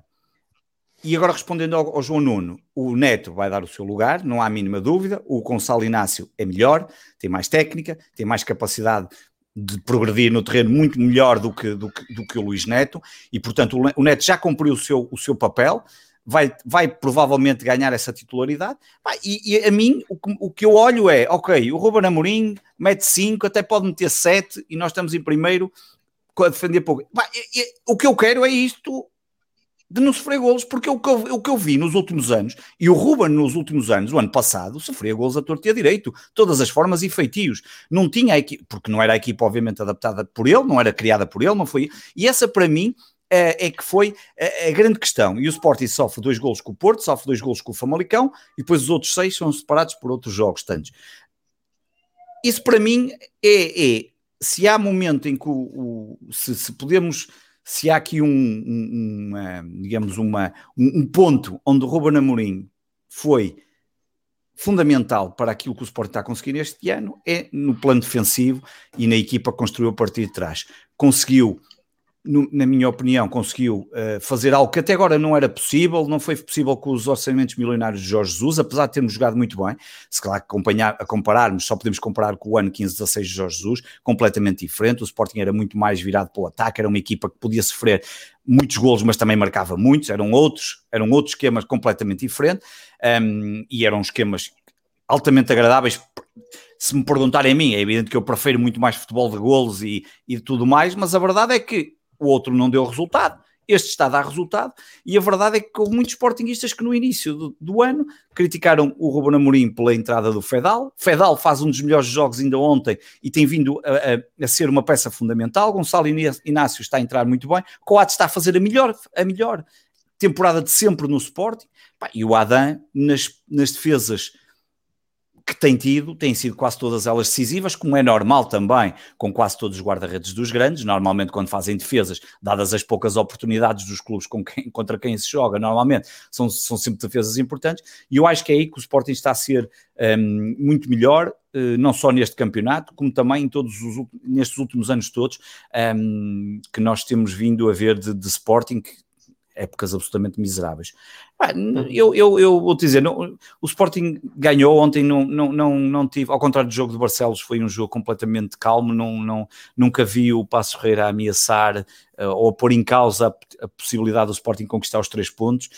Um, o Sporting está uh, um jogo de avançar para o Dragão com 10 pontos de vantagem, que é uma coisa que para mim era impensável. Eu, eu, eu olhava sempre aqui há uns jogos atrás, sempre nessa perspectiva, ora bem, que, que, que, vantagem é que nós vamos ter para chegar ao Dragão e poder sair de lá correndo tudo mal ainda na frente. Pá, e, e, nunca imaginaria que pudesse acontecer. E eu acredito que é possível até sair do, do, do Dragão com os três pontos. Não sei se vai, se vai ser ou não, mas, mas, mas obviamente acredito que o Sporting tem equipa para, para, para lutar com o Porto pela, pela vitória, da mesma forma que o Porto foi alvalado e também um, acabou por conseguir fazê-lo. E, um, e portanto, epá, eu neste momento olho para, para, para, para o jogo de Sporting muito calmamente, acho que estamos, estamos no bom caminho, acho que a equipa, acho que os jogadores estão completamente motivados e percebem que estão a um passo de, de fazer história. Muitos deles um, os mais novos, esses imagino que sabem perfeitamente toda a história do Sporting, os outros, uh, para eles é, é, é, é, o facto de ser Sporting é completamente indiferente no sentido em que se estivessem num outro clube qualquer, o objetivo era o mesmo, era ser campeão noutro clube qualquer que lutasse pelos títulos, não, não entram naquela onda de pá, isto é o Sporting, vai pá, nem tem essa noção, diria que eu, eu acho que nem o Adan, nem o Fedal, nem, nem um, e fruto então de não haver público nos Estados, não fazem a mínima ideia das histórias recambulescas que o Sporting tem de perdas de pontos e de jogos e de coisas assim inacreditáveis, e portanto estão ali claramente um, empenhados em, em conquistar um, um, título e ficar na história, porque obviamente um clube que nos últimos 40 anos tem a possibilidade de ganhar o seu terceiro título,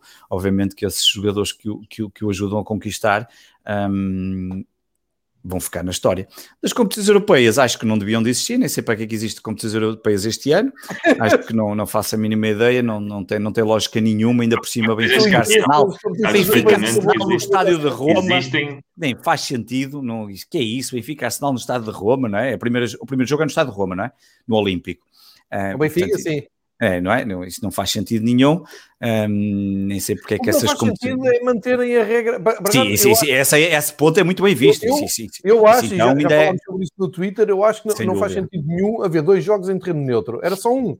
Mas, ok, contraria os outros jogos que têm um jogo fora e em casa, então é uma. Bem, no fundo, isto é tudo tanga, não é? É para haver dois jogos, para haver duas transmissões televisivas, para haver receita de duas transmissões televisivas e eh, não ponho isso em causa. Mas havendo isso, havendo esse cenário, não é só com o Benfica, com todas as equipas que estão neste, eh, neste cenário, claro. se tu jogas em Roma com o Arsenal e depois vais à Grécia jogar com o Arsenal, pá, gol fora.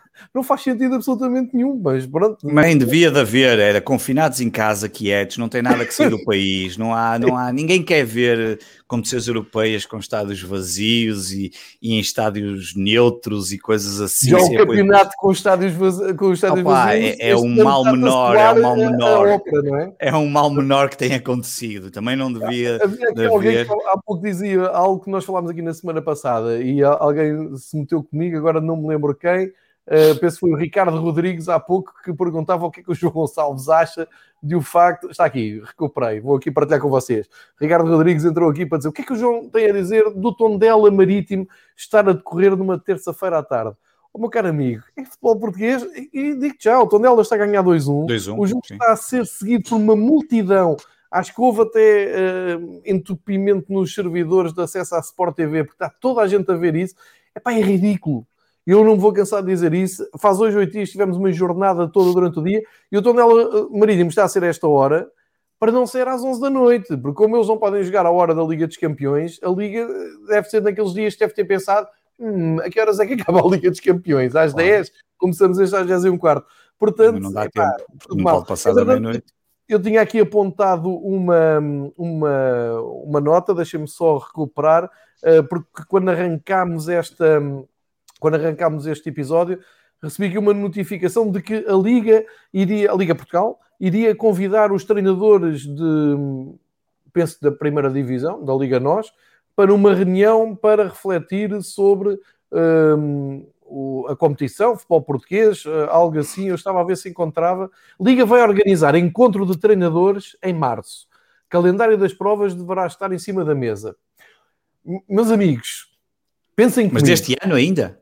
Sim, sim, o sim, calendário das provas deste ano? Não, não, não. É ah, para, para, a próxima temporada. Para pensar, para pensar, para pensar. Vai estar em cima de. para analisar. Não estejas, não estejas nervoso, não estejas nervoso. Não, eu... tranquilo, Varela. Agora eu reparem, não. isto vai no mesmo, é, é, na mesma linha de pensamento de a Liga foi vistoriar o relevado do Jamor a meio de fevereiro. Pá, por acaso já tinha havido lá futebol, tipo o Vitória de Guimarães jogou num campo empapado, o Futebol do Porto passou por lá uh, com muita dificuldade em jogar a bola. E a, a Liga lembrou-se de ir lá e, e, reparem no seguinte: não vai dar para jogar lá mais. Epá, neste sentido, em março, o que é que eles pensaram? Embora juntar os treinadores, agora, quando estamos aqui bem lançados na segunda metade da temporada, pá, digam lá que isto não é circo, digam lá que isto não é gozar com as pessoas, digam lá que isto não é.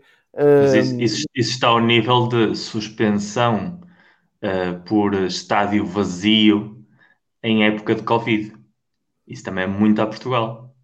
Temos a aprovação de jogos de suspensão, um castigo, um castigo no jogo do Braga vai ser em época Covid. Ou seja, não é um castigo que fica guardado, armazenado para a primeira época em que haja público e aí o clube seja efetivamente castigado, não.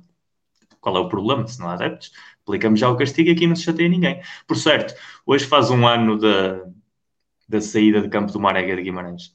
Uh, literalmente um ano. Sem culpados. Não há racismo um Sem culpados, exato. Não há, nunca houve, nem haverá. Não, não há. Não, nem haverá. Não há. Uh, só, só, para que fique bem, bem claro que não há racismo em Portugal. Uh, deixe, vou recuperar ainda esta notícia de última hora, é da Lusa, é avançada pela Lusa, portanto, se estão a pensar que a gente está aqui a inventar coisas, não estamos.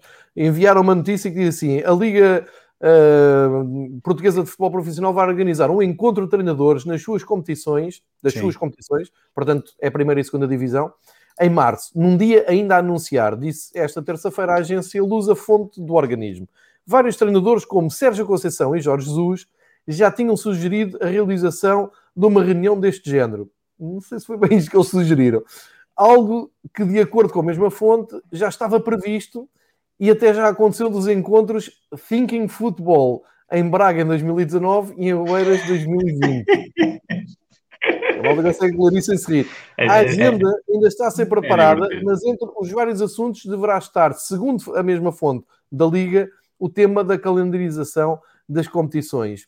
Epá, se é, desculpem lá voltar atrás e vou ter que ler, se é no, na mesma linha do Thinking Football de Braga e Oeiras, acho que estamos chaves. A partir, a partir de abril vamos ter um futebol português muito mais organizado. Epá, É isso. Ponto, ponto número um. A Liga, a Liga o que é? O que é a Liga? É uma organização sustentada por todos os clubes. Porque demónios é que a Liga vai fazer um congresso ou uma reunião, ou como lhe queiram chamar, com os treinadores para debater um tema que devia ser debatido nas reuniões da Liga com os dirigentes dos clubes, são os representados na Liga, porque a calendarização não são os treinadores de futebol que são afetados em exclusividade, seguramente é parte do seu trabalho, têm de organizar-se, mas os jogadores também o são. A nível físico, os jogadores estão a ser massacradíssimos no último ano e meio e a sorte que há no mundo do futebol é o dinheiro que move, o medo que gera e a ausência realmente de uma cultura sindical. E o grande Diego Maradona nos anos 80 já queria criar um sindicato de jogadores a nível mundial que tivesse peso neste tipo de circunstâncias, porque os jogadores não têm voto, não têm palavras, estão atados a contratos publicitários, atados a contratos milionários, têm agentes constantemente a pressioná-los, mas realmente quem está a bater o couro literalmente em campo são os jogadores e quem está a ter sequelas seguramente físicas, e eu não quero nem sequer imaginar que haja carreiras que vão ser encurtadas daqui a uns anos pelo desgaste acumulado destes anos e pelas lesões contraídas durante estes anos, que é muito possível que passe. Não, São Miguel, e, jogadores, e sequelas do Covid nos atletas de alta competição. Vamos pois, ver o que é que dá as sequelas do, do tudo, Covid. Tudo isso faz parte. E hoje o João Félix deu negativo e foi treinar. E não sabemos que sequelas é que isto tem, não é? Algo que, que, no caso que é mais há pouco, o caso do o Otávio teve um positivo, o Otávio teve um positivo, voltou a jogar e imediatamente recaiu lesão muscular.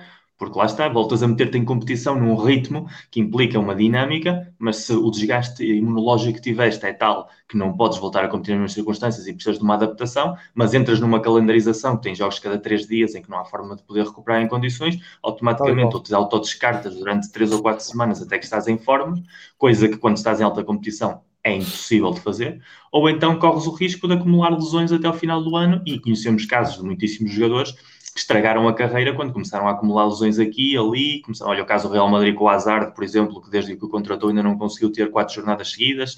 Passou-lhe já isso no passado com, com o Kaká também. Ou seja, há um historial largo. E Maradona tinha lutado nos anos 80, infelizmente sem sorte, para criar um sindicato de jogadores que defendessem a sua posição. Mas vamos ter uma reunião da Liga com treinadores como se fossem os únicos interessados ou responsáveis na calendarização, quando isso tem de partir das direções dos clubes, tem de partir da própria organização da direção da Liga, ter essa consciência no início da temporada, não é? quando chegamos a abril, claro, e a pensar para uma temporada do ano que vem, que não sabemos que mundo é que vamos ter, porque Ou no final da temporada. na mesma circunstância. O mundo que vamos ter a partir de setembro ou de agosto do próximo ano é um ponto de interrogação. Não sabemos como é que vão funcionar as vacinas, não sabemos se vai haver público, se vai haver público, não sabemos qual é vai ser a calendarização.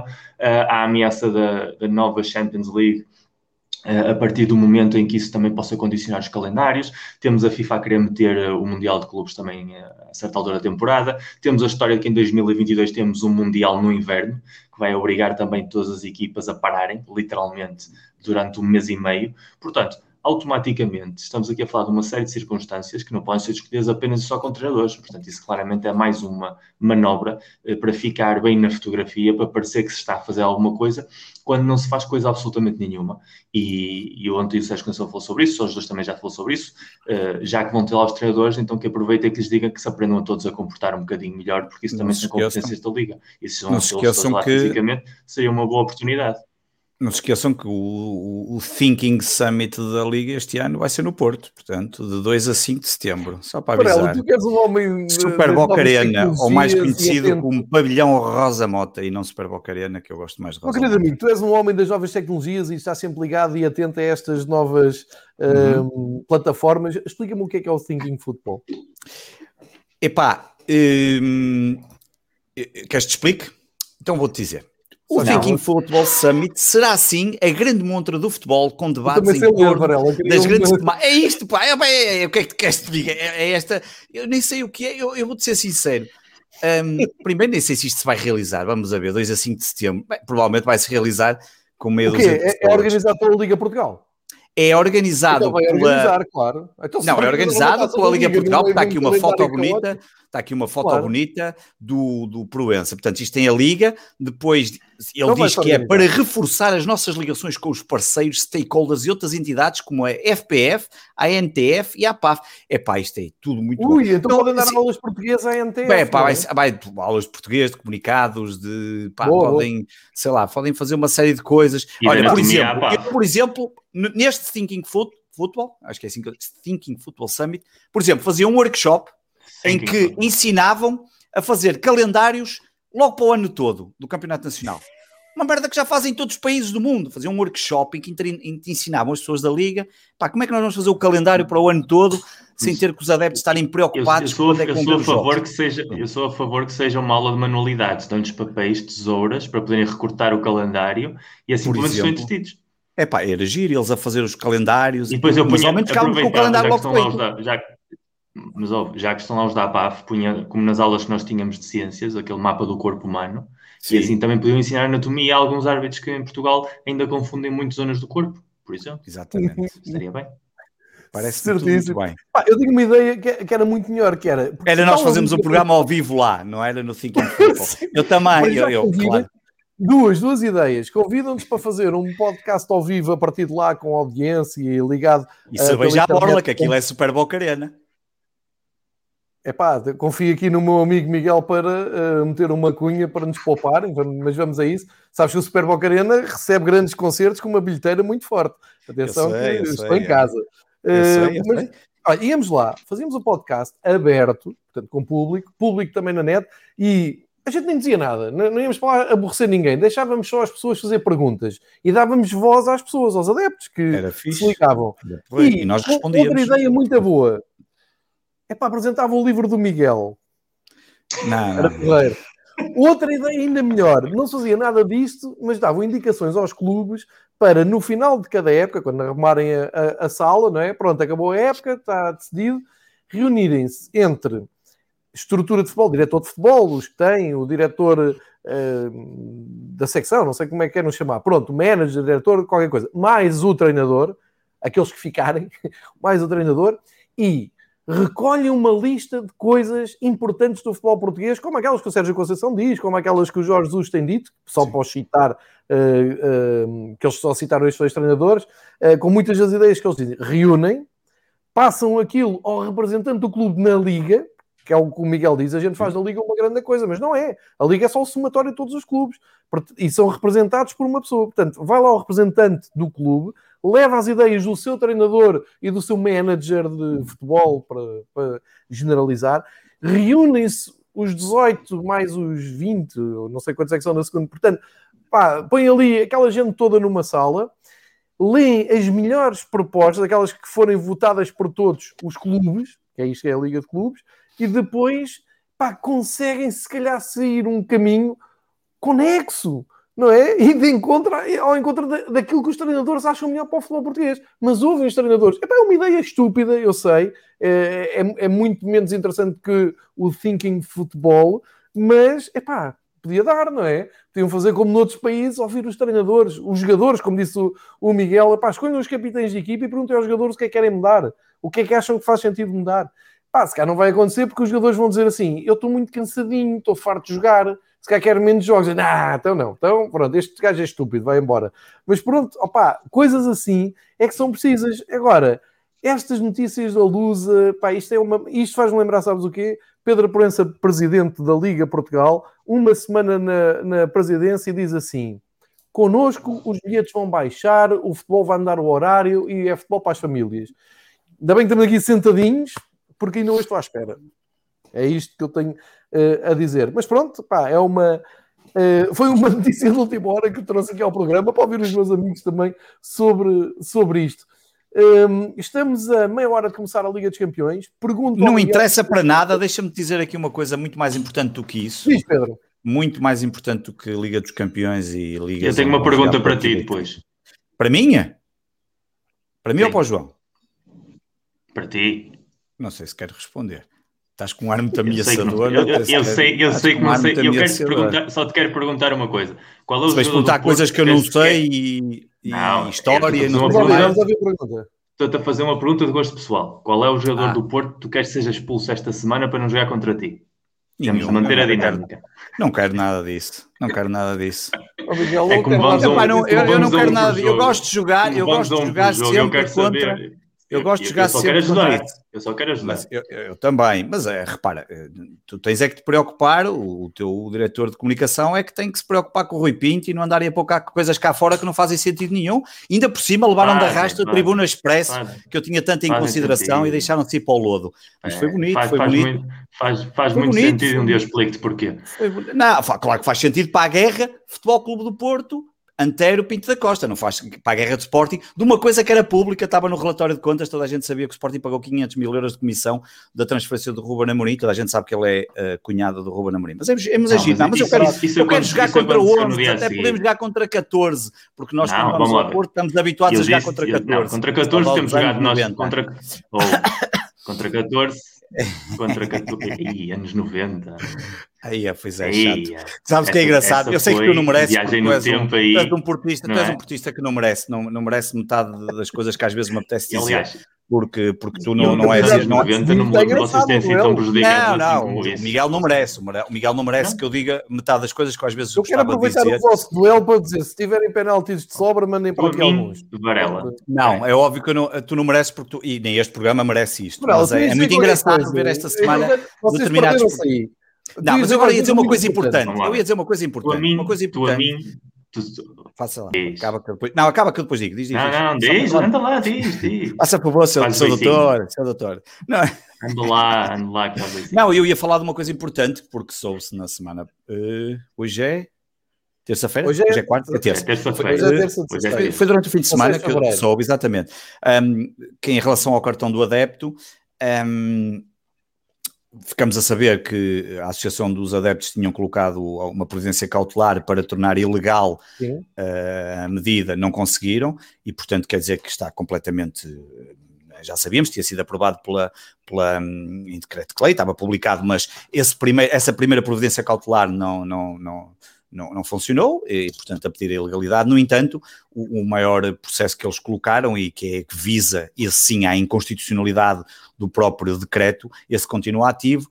Um, é pena que se continue a falar muito pouco e eu só estou a dizer isso porque, e estou perfeitamente à vontade, porque quem me segue nas redes sociais e quem sabe perfeitamente que eu me identifico com a esquerda política, se é que podemos chamar-lhe assim, se é que podemos estar assim tão, tão dinossauros e ainda dividir as pessoas quase em esquerda ou direita, como se, como se não houvesse mais nada e como se, se tivessem ser clubes de futebol e tanto nós somos, somos de esquerda e não podemos. Sim, acho, não, já nem falo disso, mas, mas hoje em dia, um, e se olharmos para alguns países, alguns países nórdicos, eh, o espectro político é, é, bastante mais alargado e até funciona bem. Mas isto para dizer que a iniciativa liberal, um, na semana passada, anunciou que é contra, que está, que está contra o, o projeto e que quer tornar também, quer Achas entrar que é um nessa. Reforço para, para a nossa luta, é um reforço, é um, é um reforço. Luta? Opa, eu, eu vou-te ser sincero, não é o partido político que eu que, que, que me que me faça votar neles, mas, mas, há, mas há coisas que gosto de ver ser lançadas. Questão, só, exatamente, há coisas que eu gosto de ver ser lançadas pela, pela iniciativa liberal e esta é uma delas, hum, que, que particularmente nos toca a todos, e acho que é uma for é, é alguém, pelo menos do ponto de vista político, e isto também para ficar completamente claro, quando uhum. foi uh, votado na Assembleia da República, a Iniciativa Liberal não fazia parte da Assembleia da República e, portanto, não podia votar. Na altura só votou contra e, e a abstenção acho que foi o PCP e o, e, os PE, e, o, PE, e o Partido Ecologistas Verdes. Portanto, é um reforço, pelo menos político. Há aqui qualquer coisa de alguém que possa, mesmo só tendo um deputado, mas que, olha, pelo menos as notícias saíram em todo lado, que possa pelo menos ajudar. Acho que, por exemplo, ter a, a Iniciativa Liberal e se fosse possível ter alguns partidos mais uh, a favor e, obviamente, os clubes, porque os clubes também têm que. Continuamos sem saber qual é a posição dos clubes. A verdade é essa. Não, não houve nenhum clube que até agora dissesse a minha posição é esta. Olha, nós exato, exato. não queremos. Sim, sim, não, há, não há uma posição oficial de nenhum não, clube, que é uma coisa porque que é não triste. foram confrontados. Não, porque não foram confrontados com a realidade. Porque se este ano tivéssemos tido. Está bem, mas não precisas esperar pela realidade. O decreto-lei está aprovado. Está bem. Mas isso que o Miguel, está, isso que o Miguel está a dizer é, é importante, claro que é. Estás em, é, em Portugal, é, importante. Eu vou-vos dizer porque é que é importante. Porque acho que há aqui uma coisa, não é só no cartão da adepto que os, que os clubes estão-se a fazer de mortes e ainda ninguém disse nada. Há aqui, há aqui uma questão Há, aqui uma questão muito complexa que tem a ver com este ano de, que afastou os adeptos. A gente não sabe quando é que vai voltar a haver adeptos. Eu, eu quando digo que vai voltar a adeptos, não, não estou a falar em uh, eh, 5 mil pessoas ou 10 mil pessoas, isso não é nada. Eu, eu estou a falar em voltar aos tempos voltar em que tempos, tu metes 40 mil, 50 mil, 50 mil no Porto, no, no Sporting e no, e no Benfica. É nisto que eu estou a falar. Não sei quanto tempo vai demorar. Claramente, pelo menos mais um ano, se calhar vamos ter que esperar. E uh, pelo meio Uh, façam este exercício com os vossos clubes, porque é, é, coisa que tenho falado com amigos próximos de, uh, e, e, que somos do, do mesmo clube, uh, ou não forçosamente com outros clubes, mas esta reflexão. Quantas pessoas é que, entretanto, já deixaram de pagar as cotas, seja pelos resultados, seja pelo momento do clube, seja por insatisfação com a política do clube, isto, coisas mais pessoais, ou porque não têm condições para pagar o, o, dinheiro das cotas, porque ficaram sem emprego, porque Sim, claro. começam a fazer contas à vida, à vida e claro. pagam Sim. 12, 13, 14 euros por mês ao fim de 10 são, meses. São 150 euros, 160 euros, claro. É, é, muito dinheiro que nós estamos um país que tem problemas muito graves em, em ter eletricidade em casa. E, e, e, essas pessoas, será que voltam? Uh, quando acabar a pandemia, quando regressar isto à normalidade, esse assunto, volta a... sei, João, acabei de receber agora no WhatsApp, uh, vai ser discutido no Digital Summit aqui no Porto. 2 a 5 de setembro. Bem, eles vão discutir claramente estes assuntos que nós estamos aqui a falar, porque eles estão preocupados com o futebol português. Eu estava. Estavas a achar que. Não, claro que não, João. Ninguém quer saber disto. Isto, repara, isto Mas, são. É isto ser um problema de cada clube, não é? Estamos, estamos de acordo com isto. Como a boa maneira portuguesa dos clubes, é evidente que isto há de estourar, vai estourar um dia. Não. Porque eu, eu, tu agora disseste uma coisa que é. Não eu vai tenho, haver eu tenho claramente eu, a sensação em Portugal. Duvido. Acho estranho, pá. Não, enquanto não tivermos um, um, a vacinação a ir em grande, em grande escala, enquanto não tivermos, sei lá, 50%, 60% da população vacinada, pá, sei lá, 40%, 50%, eu duvido que, que os estádios voltem a ter o público claro, que nós estamos a ver. A não claro. ser que, entretanto, pá, eu imagino, por exemplo, determinados espetáculos. Um, por exemplo, tu trabalhas com, com, com, com, espetáculos, sabes muito bem. É evidente. Uh, Altice Arena, um espetáculo para 10 mil pessoas. Ok, uh, pode-se ir por uma lógica de. É fazível, fazem duas noites, Varela. É fazível. A questão, a questão aqui é mesmo essa que estás a dizer. Repara, nos meandros. Por exemplo, à porta. Deixa-me só acrescentar ao teu pensamento. Nos meandros fala-se que se calhar em março, abril já vais conseguir voltar a ter as salas de espetáculos abertas. Menos música, porque música uh, suscita é outro tipo de comportamentos, um bocado como o futebol, não é? Uh, as pessoas não estão ali sempre sentadas, falo de música pop, música rock. Uh, mas só para dar seguimento à tua, ao teu raciocínio, e isto é muito importante que as pessoas metam na cabeça, é fazível, é sustentável, é absolutamente uh, pensável, imaginável, tu teres um, um, um festival, um, um, um, concerto, uma sessão de teatro, uma sessão de uma gravação de programa de televisão, como eu tenho uh, estado envolvido também nos últimos tempos, como alguns sabem, uh, é, é, possível tu fazeres isso, com menos público, sim, e vão responder assim: é pá, o João está bem, mas já não vai dar a mesma bilheteira pode dar. Alguns espetáculos podem se estender durante a semana. Faz, em vez de um, fazem vários. Eu dou aqui a Inês Aires Pereira, que agora é muito conhecida por ter entrado nos diretos do, do Bruno, e é uma ótima atriz. Eu fui ver o espetáculo de, dela, de, das marionetes, no, uh, no Teatro Maria Matos, e eles todos os dias de manhã iam fazer um espetáculo, porque tinham que o fazer, porque só assim é que conseguem fazer aquele, aquela receita bilheteira. O futebol não tem nada disto, esqueçam. E além de, de estarmos a perder sócios, que dão muito trabalho a angariar, o Sporting agora está naquela posição em que o Porto já esteve, que o Benfica já esteve, que é estar naquela parte boa, só tem é que puxar pela imaginação e puxar gente para se associar. Tudo bem, é, é uma coisa momentânea. Mas, claro. entretanto, perderam-se os fiéis claro. dos Red Passos, das bancadas claro. de, uh, Leão, Gamebox, dos, Sporting, dos, dos cativos, perderam-se. Está-se a perder essa mole, que era uma mole fiel, que era conquistada com muitos anos de trabalho do marketing dos clubes, isso foi tudo ao ar de um, de um.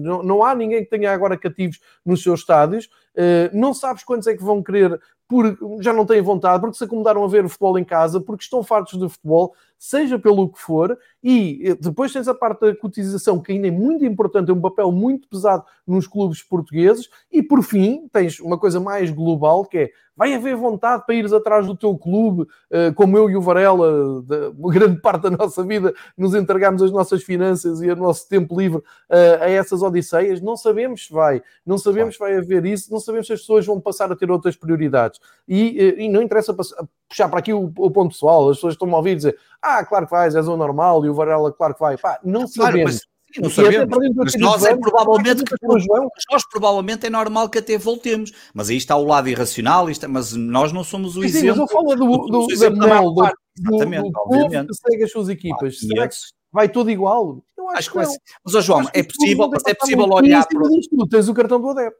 Mas é possível olhar para os espetáculos e, e, e seja mesmo do futebol e, e tentar perceber. Um, hoje em dia, cada vez mais, já, já, já há a questão dos testes rápidos, que em 10, 15 minutos consegues ter 95% de, eh, de certeza. Pá, podes ir por uma lógica de Alvalade só vai ter 30 mil numa primeira fase e as pessoas terem que ser todas obrigadas a fazer o teste à entrada. Epá, Mas será que vai ter 30 mil pessoas com vontade de lá ir? Bem, Exato, essa é uma questão. É uma questão. no Benfica, será que há 30 mil pessoas que querem ir ao estádio? Epá, sim, depois, essa é uma boa questão. Essa é uma boa questão que... É um trabalho extra para as direções que eu não vejo ninguém... Pá, no Sporting, pronto, é exceção. No Sporting acaba por ser um bocadinho mais fácil, se acontecer é um título, em qualquer clube que aconteça um título, acaba por ser um bocadinho mais fácil. Mas, Mas é uma coisa transversal, percebe? Têm que pensar nisso, João, os clubes têm que pensar nisso, a Liga devia estar a pensar nisso, eu espero que estejam a falar, obviamente, eu espero que as pessoas estejam, eu espero que a Liga já tenha falado com os clubes e estejam a pensar quer dizer, mas não, dizer. estava a ver aqui dizer isso entre rios, claro. Não, claro, eu espero que esteja a ser pensado como é que se poderá, como, é, como é, que poderá voltar a acontecer situações de pá, vamos ter 30. O Open da Austrália ainda agora estava aberto, não é? Há dois ou três dias um, apareceram meia dúzia de casos de Covid num, eh, num, hotel de quarentena, nem era num hotel qualquer, era num hotel usado para quarentenas. Uh, fecharam logo ali durante três dias o, o, coisa e toca a tirar. Aliás, tiraram as pessoas a meio de um jogo do Djokovic, por exemplo, sim, sim, sim, estava quase a chegar à meia-noite e entrar em vigor a, a, medida, e portanto queriam que as pessoas chegassem a casa antes da meia-noite para não haver questões. Agora, nós, não, nós estamos longe disso e estamos longe deste tipo de organização, porque eu, eu quando claro, vejo, dúvida, quando vejo um, um, juiz de um torneio de ténis a dizer, meus amigos, vamos sair mais cedo, que é para estarem todos em casa antes da meia-noite, que é para não serem apanhados na rua e serem multados, porque as multas aqui são a sérios, é pá, e eu penso assim, outro dia tínhamos o outro gajo do Lapo ali todo aberto, a dizer que aquilo é liberdade, e eu foda-se, realmente vivemos, é, é realmente os gajos estão no polo oposto, realmente eles estão no polo oposto da, da, da, Olha, da inteligência falámos aqui um bocadinho não disso. Respondeste para o jogador. Ah, o jogador, não, eu não quero nenhum que seja expulso, não, não quero nenhum, já te disse. Eu, eu não quero jogadores expulsos do Porto, quero sair de lá, gostava de, de sair de lá com 13 pontos de vantagem, mas, não, mas, mas, mas não, não quero que ninguém seja expulso, quero que seja um jogo. Eu não, eu não, já te disse, eu quero sempre, o João já me conhece há muitos anos, eu não entro nessas histórias de jogadores enfraquecidos, nem nada, nem jogadores, nem vermelhos, nem nada. Eu quero sempre jogar contra os melhores, seja seja quem eles forem. Agora, tu tens algumas razões de queixa nestes últimos dias, como nós também. Eu, eu, eu concordo com uma coisa que tu já disseste aqui há uns tempos atrás. Acho que não há razões de queixa dos. Olha, foi não era para ir embora agora, Miguel. Agora que eu ia. Olha, agora que eu ia falar é que ele se vai embora. Pronto, ficamos nós os dois aqui. no, no... Ah, já, já vai voltar? Não. Pronto. Não sei, deve ter, deve ter perdido a neta em Madrid. Uh, terminou. Cá está ele. Que eu ia dizer uma coisa não, é, é, ficou, a net ficou, eu estava a te ouvir, porque eu ouvia, a net ficou, foi indignada. Não, eu, eu ia dizer, a net não ficou indignada. A net, quando eu digo verdades, não fica indignada. A verdade, e a verdade é que tu disseste já aqui na, na semana passada, é evidente que o Porto tem razões de queixa. O, o, lance, por exemplo, aquele do chute que dá vermelho, isso é de uma, é de uma, é de uma, é de uma coisa absolutamente. Isso é taça, nem sequer é campeonato, é taça é, mas, Sim, sim, mas independentemente de ser taça ou campeonato, quer dizer, mostra uma incompetência absolutamente atroz. Mas eu acho que no, no, na questão dos, dos do, das arbitragens, acho que as razões de queixa são, são transversais e acho que mostra cada vez mais a incompetência do, dos árbitros portugueses. Há árbitros que não têm absolutamente nenhum. Pá, eu, eu, não percebo como é que um Luís Godinho, que já prejudicou este ano o Porto, já prejudicou o Sporting em diversas ocasiões e de formas inacreditáveis, como é que um árbitro daqueles, para dar exemplos, como é que continua não, a ser. Sem, sem perder muito tempo dos árbitros, sem perder muito tempo dos árbitros, os árbitros em Portugal são incompetentes, a maior parte deles, por isso é que a nível europeu tem uma presença mínima. O problema não é que os árbitros sejam incompetentes, porque os árbitros são incompetentes em Portugal há muitíssimos anos. O problema é quando tens uma ferramenta chamada VAR, que tem umas indicações que têm de seguir, e vês decisões que com o VAR até nisso. são árbitros, mas se pelo Até menos não são árbitros debaixo da pressão do momento, não são claro árbitros sob a pressão dos jogadores. São árbitros que estão num cenário em que vem uma série de imagens, vem uma série de, de pontos e de ângulos que o árbitro principal ou, ou, o fiscal de linha não vê, e que, portanto, a partir do momento em que quando a decisão vai ao VAR, o que tu esperas, pelo menos, é a equanimidade e que, pelo menos com as imagens presentes, não vou aqui debater um fora de jogo por 5 centímetros, porque isso continua a ser uma decisão ridícula, seja para um lado ou para o outro, mas quando estás a falar claramente em lances como passou com o Vertonghen, como passou com o Nanu, como passou com, com o Corona, a partir daí, quando já entra o VAR, já ultrapassa para mim a questão da competência ou incompetência dos árbitros e já leva-se a isso a outra dimensão, que nos anos toca mais para um do que para outros. Todos aqui já é vivemos muitíssimas épocas de futebol em que sentimos no final do ano que ficámos beneficiados ou prejudicados, cada qual com as suas razões, mas o que se tem visto nas últimas duas semanas com o Porto não se viu esta temporada, pelo menos, de uma maneira tão consecutiva, porque podia ter acontecido na jornada 2 e depois na 7 e depois na 12, tão consecutiva, uma soma tão grande de erros. Não é por isso que o Porto vai perder o campeonato, mas não, não tem vindo a ajudar a coisa realmente. Pelo menos essa, essa, essa questão dos árbitros, eu vou partilhar aqui com vocês. Fizeram uma, uma pergunta em direto no outro dia na BTV, acho que era sobre o Arthur Soares Dias, a perguntar era bom, era mau para. Foi, foi para o Clássico, Miguel? O Soares Dias foi ao Clássico? Terá sido? Foi. Foi. foi. Uh, até foi antes do jogo a sim, perguntarem sim. se. Ah, contra o Sporting? Epá, não, pronto, não interessa. Não, é... O Sporting Benfica é que foi Soares Dias. Exato, o Sporting Benfica foi, foi Soares Dias. Foi no derby, pronto, ok. Foi. Uh, sim, e... foi. Se calhar o Porto também foi, mas o Sporting Benfica foi Soares Dias. Tudo bem. Uh, só, só, para, para, para encerrar aqui esta, esta, conversa, porque é, é, algo que o Miguel há pouco disse e que acho que não se fala, como sempre, não, isto passa completamente ao lado. Isto vive-se aqui um circo de arbitragens e competência ou não competência. Uh, e quando me pergunto isto, eu não tenho resposta para dar, não é? Eu, eu não sou especialista em árbitros, eu, a maior parte deles nem os conheço. Uh, dizer ao Soares Dias, pá, tá a, única, a resposta que eu dou, e, e é que eu dou sempre, e vou partilhá-la aqui, por isso é que eu trago aqui, é eu quero é que os árbitros façam o trabalho de maneira a que no fim da temporada estejam nas fases adiantadas do europeu. E isto é a partir do princípio que são escolhidos para ir ao europeu. É que há quantos anos é que não temos um árbitro na fase final do europeu, do Mundial, ou a apitar as, as, as fases adiantadas da Liga dos Campeões? Proença, Proença 2012. Pronto, é que isto é que interessa, estamos a falar em nove anos. anos. É que isto é que interessa. Eu, não me, eu já nem. Não, pronto, porque aqui o Miguel agora vai dizer: ah, esta fase foi horrível para o Porto. Eu vou dizer: o Benfica não tem penaltis. O Varela vai dizer: ah, não nos arrobar não sei quantos anos. E, e, ninguém se entende. Eu digo o seguinte: tudo somado, a única coisa que eu quero é que eles façam o trabalho de maneira a que no fim do ano eles estejam ao mais alto nível internacional. E, mas o problema é que ninguém quer. O problema é que ninguém quer.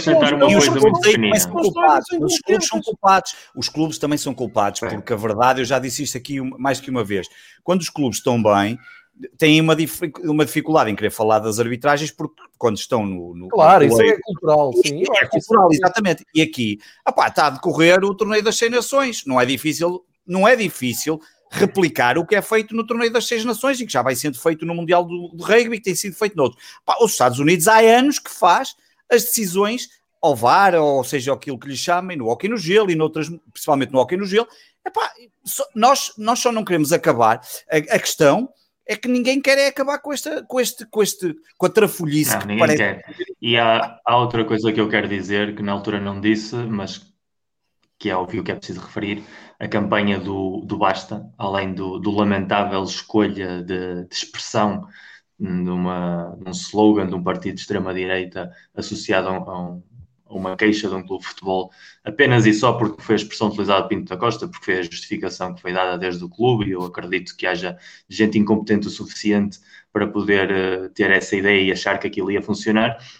Basta, ou chega, ou já estou farto, ou o que seja, eram os cartazes que iam estar nos estados de todas as equipas pequenas portuguesas que ao longo dos últimos 80 anos têm razões de queixas arbitragens quando jogam contra nós. Porque nós queixamos recorrentemente das arbitragens, seja o Sporting, seja o Porto, seja o Benfica, que este controla isto, que ele controla aquilo outro. Mas no fundo, fazemos sempre o jogo de tronos de ver quem é que sai mais beneficiado ou prejudicado na luta pelo título, mas quem sai sempre prejudicado são as equipas pequenas, porque são aquelas equipas a quem os erros arbitrais condenam na maior parte das vezes, em alguns casos em despromoções, inclusive, porque perdem pontos que, que se calhar não iam perder em, em contextos diferentes, e esses sim é que podem dizer basta. E o triste do futebol português vai ser sempre não que os três grandes se ponham de acordo com a arbitragem, é que os outros 15 não se ponham de acordo em pressionar os três grandes, em que isto algum dia tem de acabar, se é que esses três grandes têm essa influência que se diz que têm, porque eles é que são realmente os grandes prejudicados do futebol. O Porto é prejudicado durante uma quinzena, o Sporting pode ser prejudicado agora em abril também em três jornadas seguidas, oxalá, Uh, o Benfica pode ter sido prejudicado na questão dos penaltis, mas a questão é que para eles serem prejudicados vai haver outras equipas que vão entrar na equação que não têm nada a ver com esta luta, que não querem saber nada disto, que só querem sobreviver. E esses sim é que têm motivos mais do que suficientes para dizer basta. E mais uma vez, como nós somos um país que não gosta de futebol, que só gosta de, dos grandes e quando os grandes ganham, uh, essa discussão nem sequer se levanta, mas no fundo acaba por ser a base um pouco de tudo.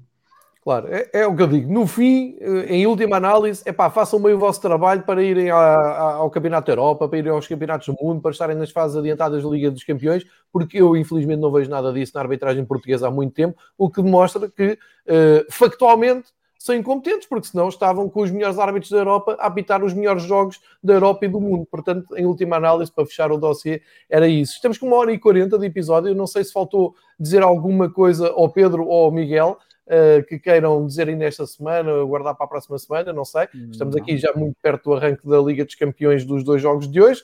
Uh, com isso, com essa competição que não interessa Para ela, se quiser dizer alguma coisa para a despedida, estás à vontade, Miguel, tu também. Uh, eu por hoje já fechei a loja, deixo-vos uh, uh, encarregues as despedidas. Não, eu está tá tudo. Vou, está tudo eu, bem, tenho, Miguel? Está tudo bem, eu como não vou poder ver grande jogo, posso ver um bocado da Liga, mas a seguir vou ter que ir gravar outra às nove e meia, portanto... Oh, oh, Varela, ninguém te está a pedir para ir ver futebol, por amor de Deus, tu vai Não, oh, pá, por amor de Deus, claro que... Uma vez por semana connosco. Claro, eu só tenho que ver o meu o jogo, o meu jogo eu Sporting é para poder para comentar. Tu vês tanta porcaria e como é que é possível? Qual porcaria, estás... por amor de Deus, mas onde é que... porcaria, estás porcaria, a, a minutos de ver um Barcelona PSG e é dizes, pá, Barcelona PSG, por amor de Deus. E o Liverpool Leipzig.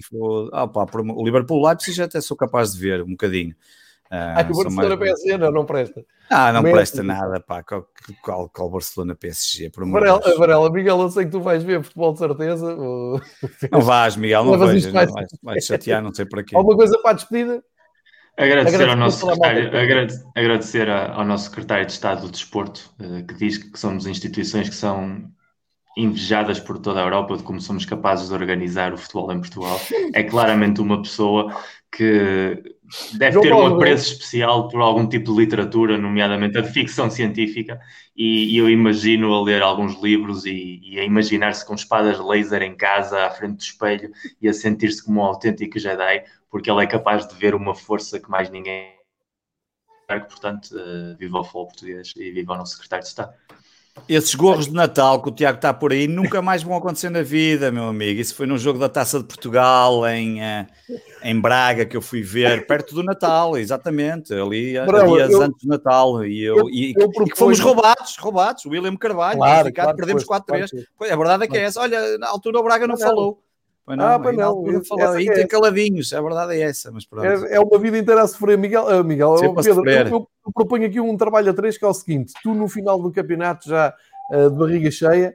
Uh, partilhas as tuas histórias connosco e o Miguel escreve-te o livro das memórias não, dessas, tipo do Gorro Natal, dessas de, da semana de 2000 com o Peseiro. Pá, porque isso dava um best-seller. Tens que partilhar isso com o mundo. Com o Peseiro ainda foste ver alguns jogos comigo, ao lado. Meus queridos amigos, uh, ficamos por aqui esta semana. Olha, o Miguel está a pôr a mão à frente da câmara. É um protesto? Está a protestar, Miguel? É um Black Lives Matter que, que ele está a inventar aqui. o Miguel está a fazer um protesto. Não quero, olha. Quero agradecer-vos a todos que estiveram ah, por aqui uh, no chat do, do YouTube, principalmente do YouTube a seguirem. Uh, tivemos aqui Tiveram várias. tempo, foi, foi que tiveram a fazer, uh, ouvir. é uma, isto é uma terapia, como eu costumo dizer, uma terapia uh, em grupo que ainda se juntam mais umas dezenas, acaba por ser confortante, e depois mais umas centenas que vão. É uma terapia porque eu vou à frente, porque se eu tivesse em terceira a 14 pontos com o ano passado, esta merda já tinha acabado, já tinha ido embora. Ó. Era como o outro, vai embora. E agora estar aqui a aturar-me, se fosse maluco. Muito, pois, o teu contributo para isto também é nulo, também é verdade. Exatamente, e, portanto, o meu contributo para isto é zero, é só eu só estou aqui para beber água em direto. Uma, uma caneca de Sport 160.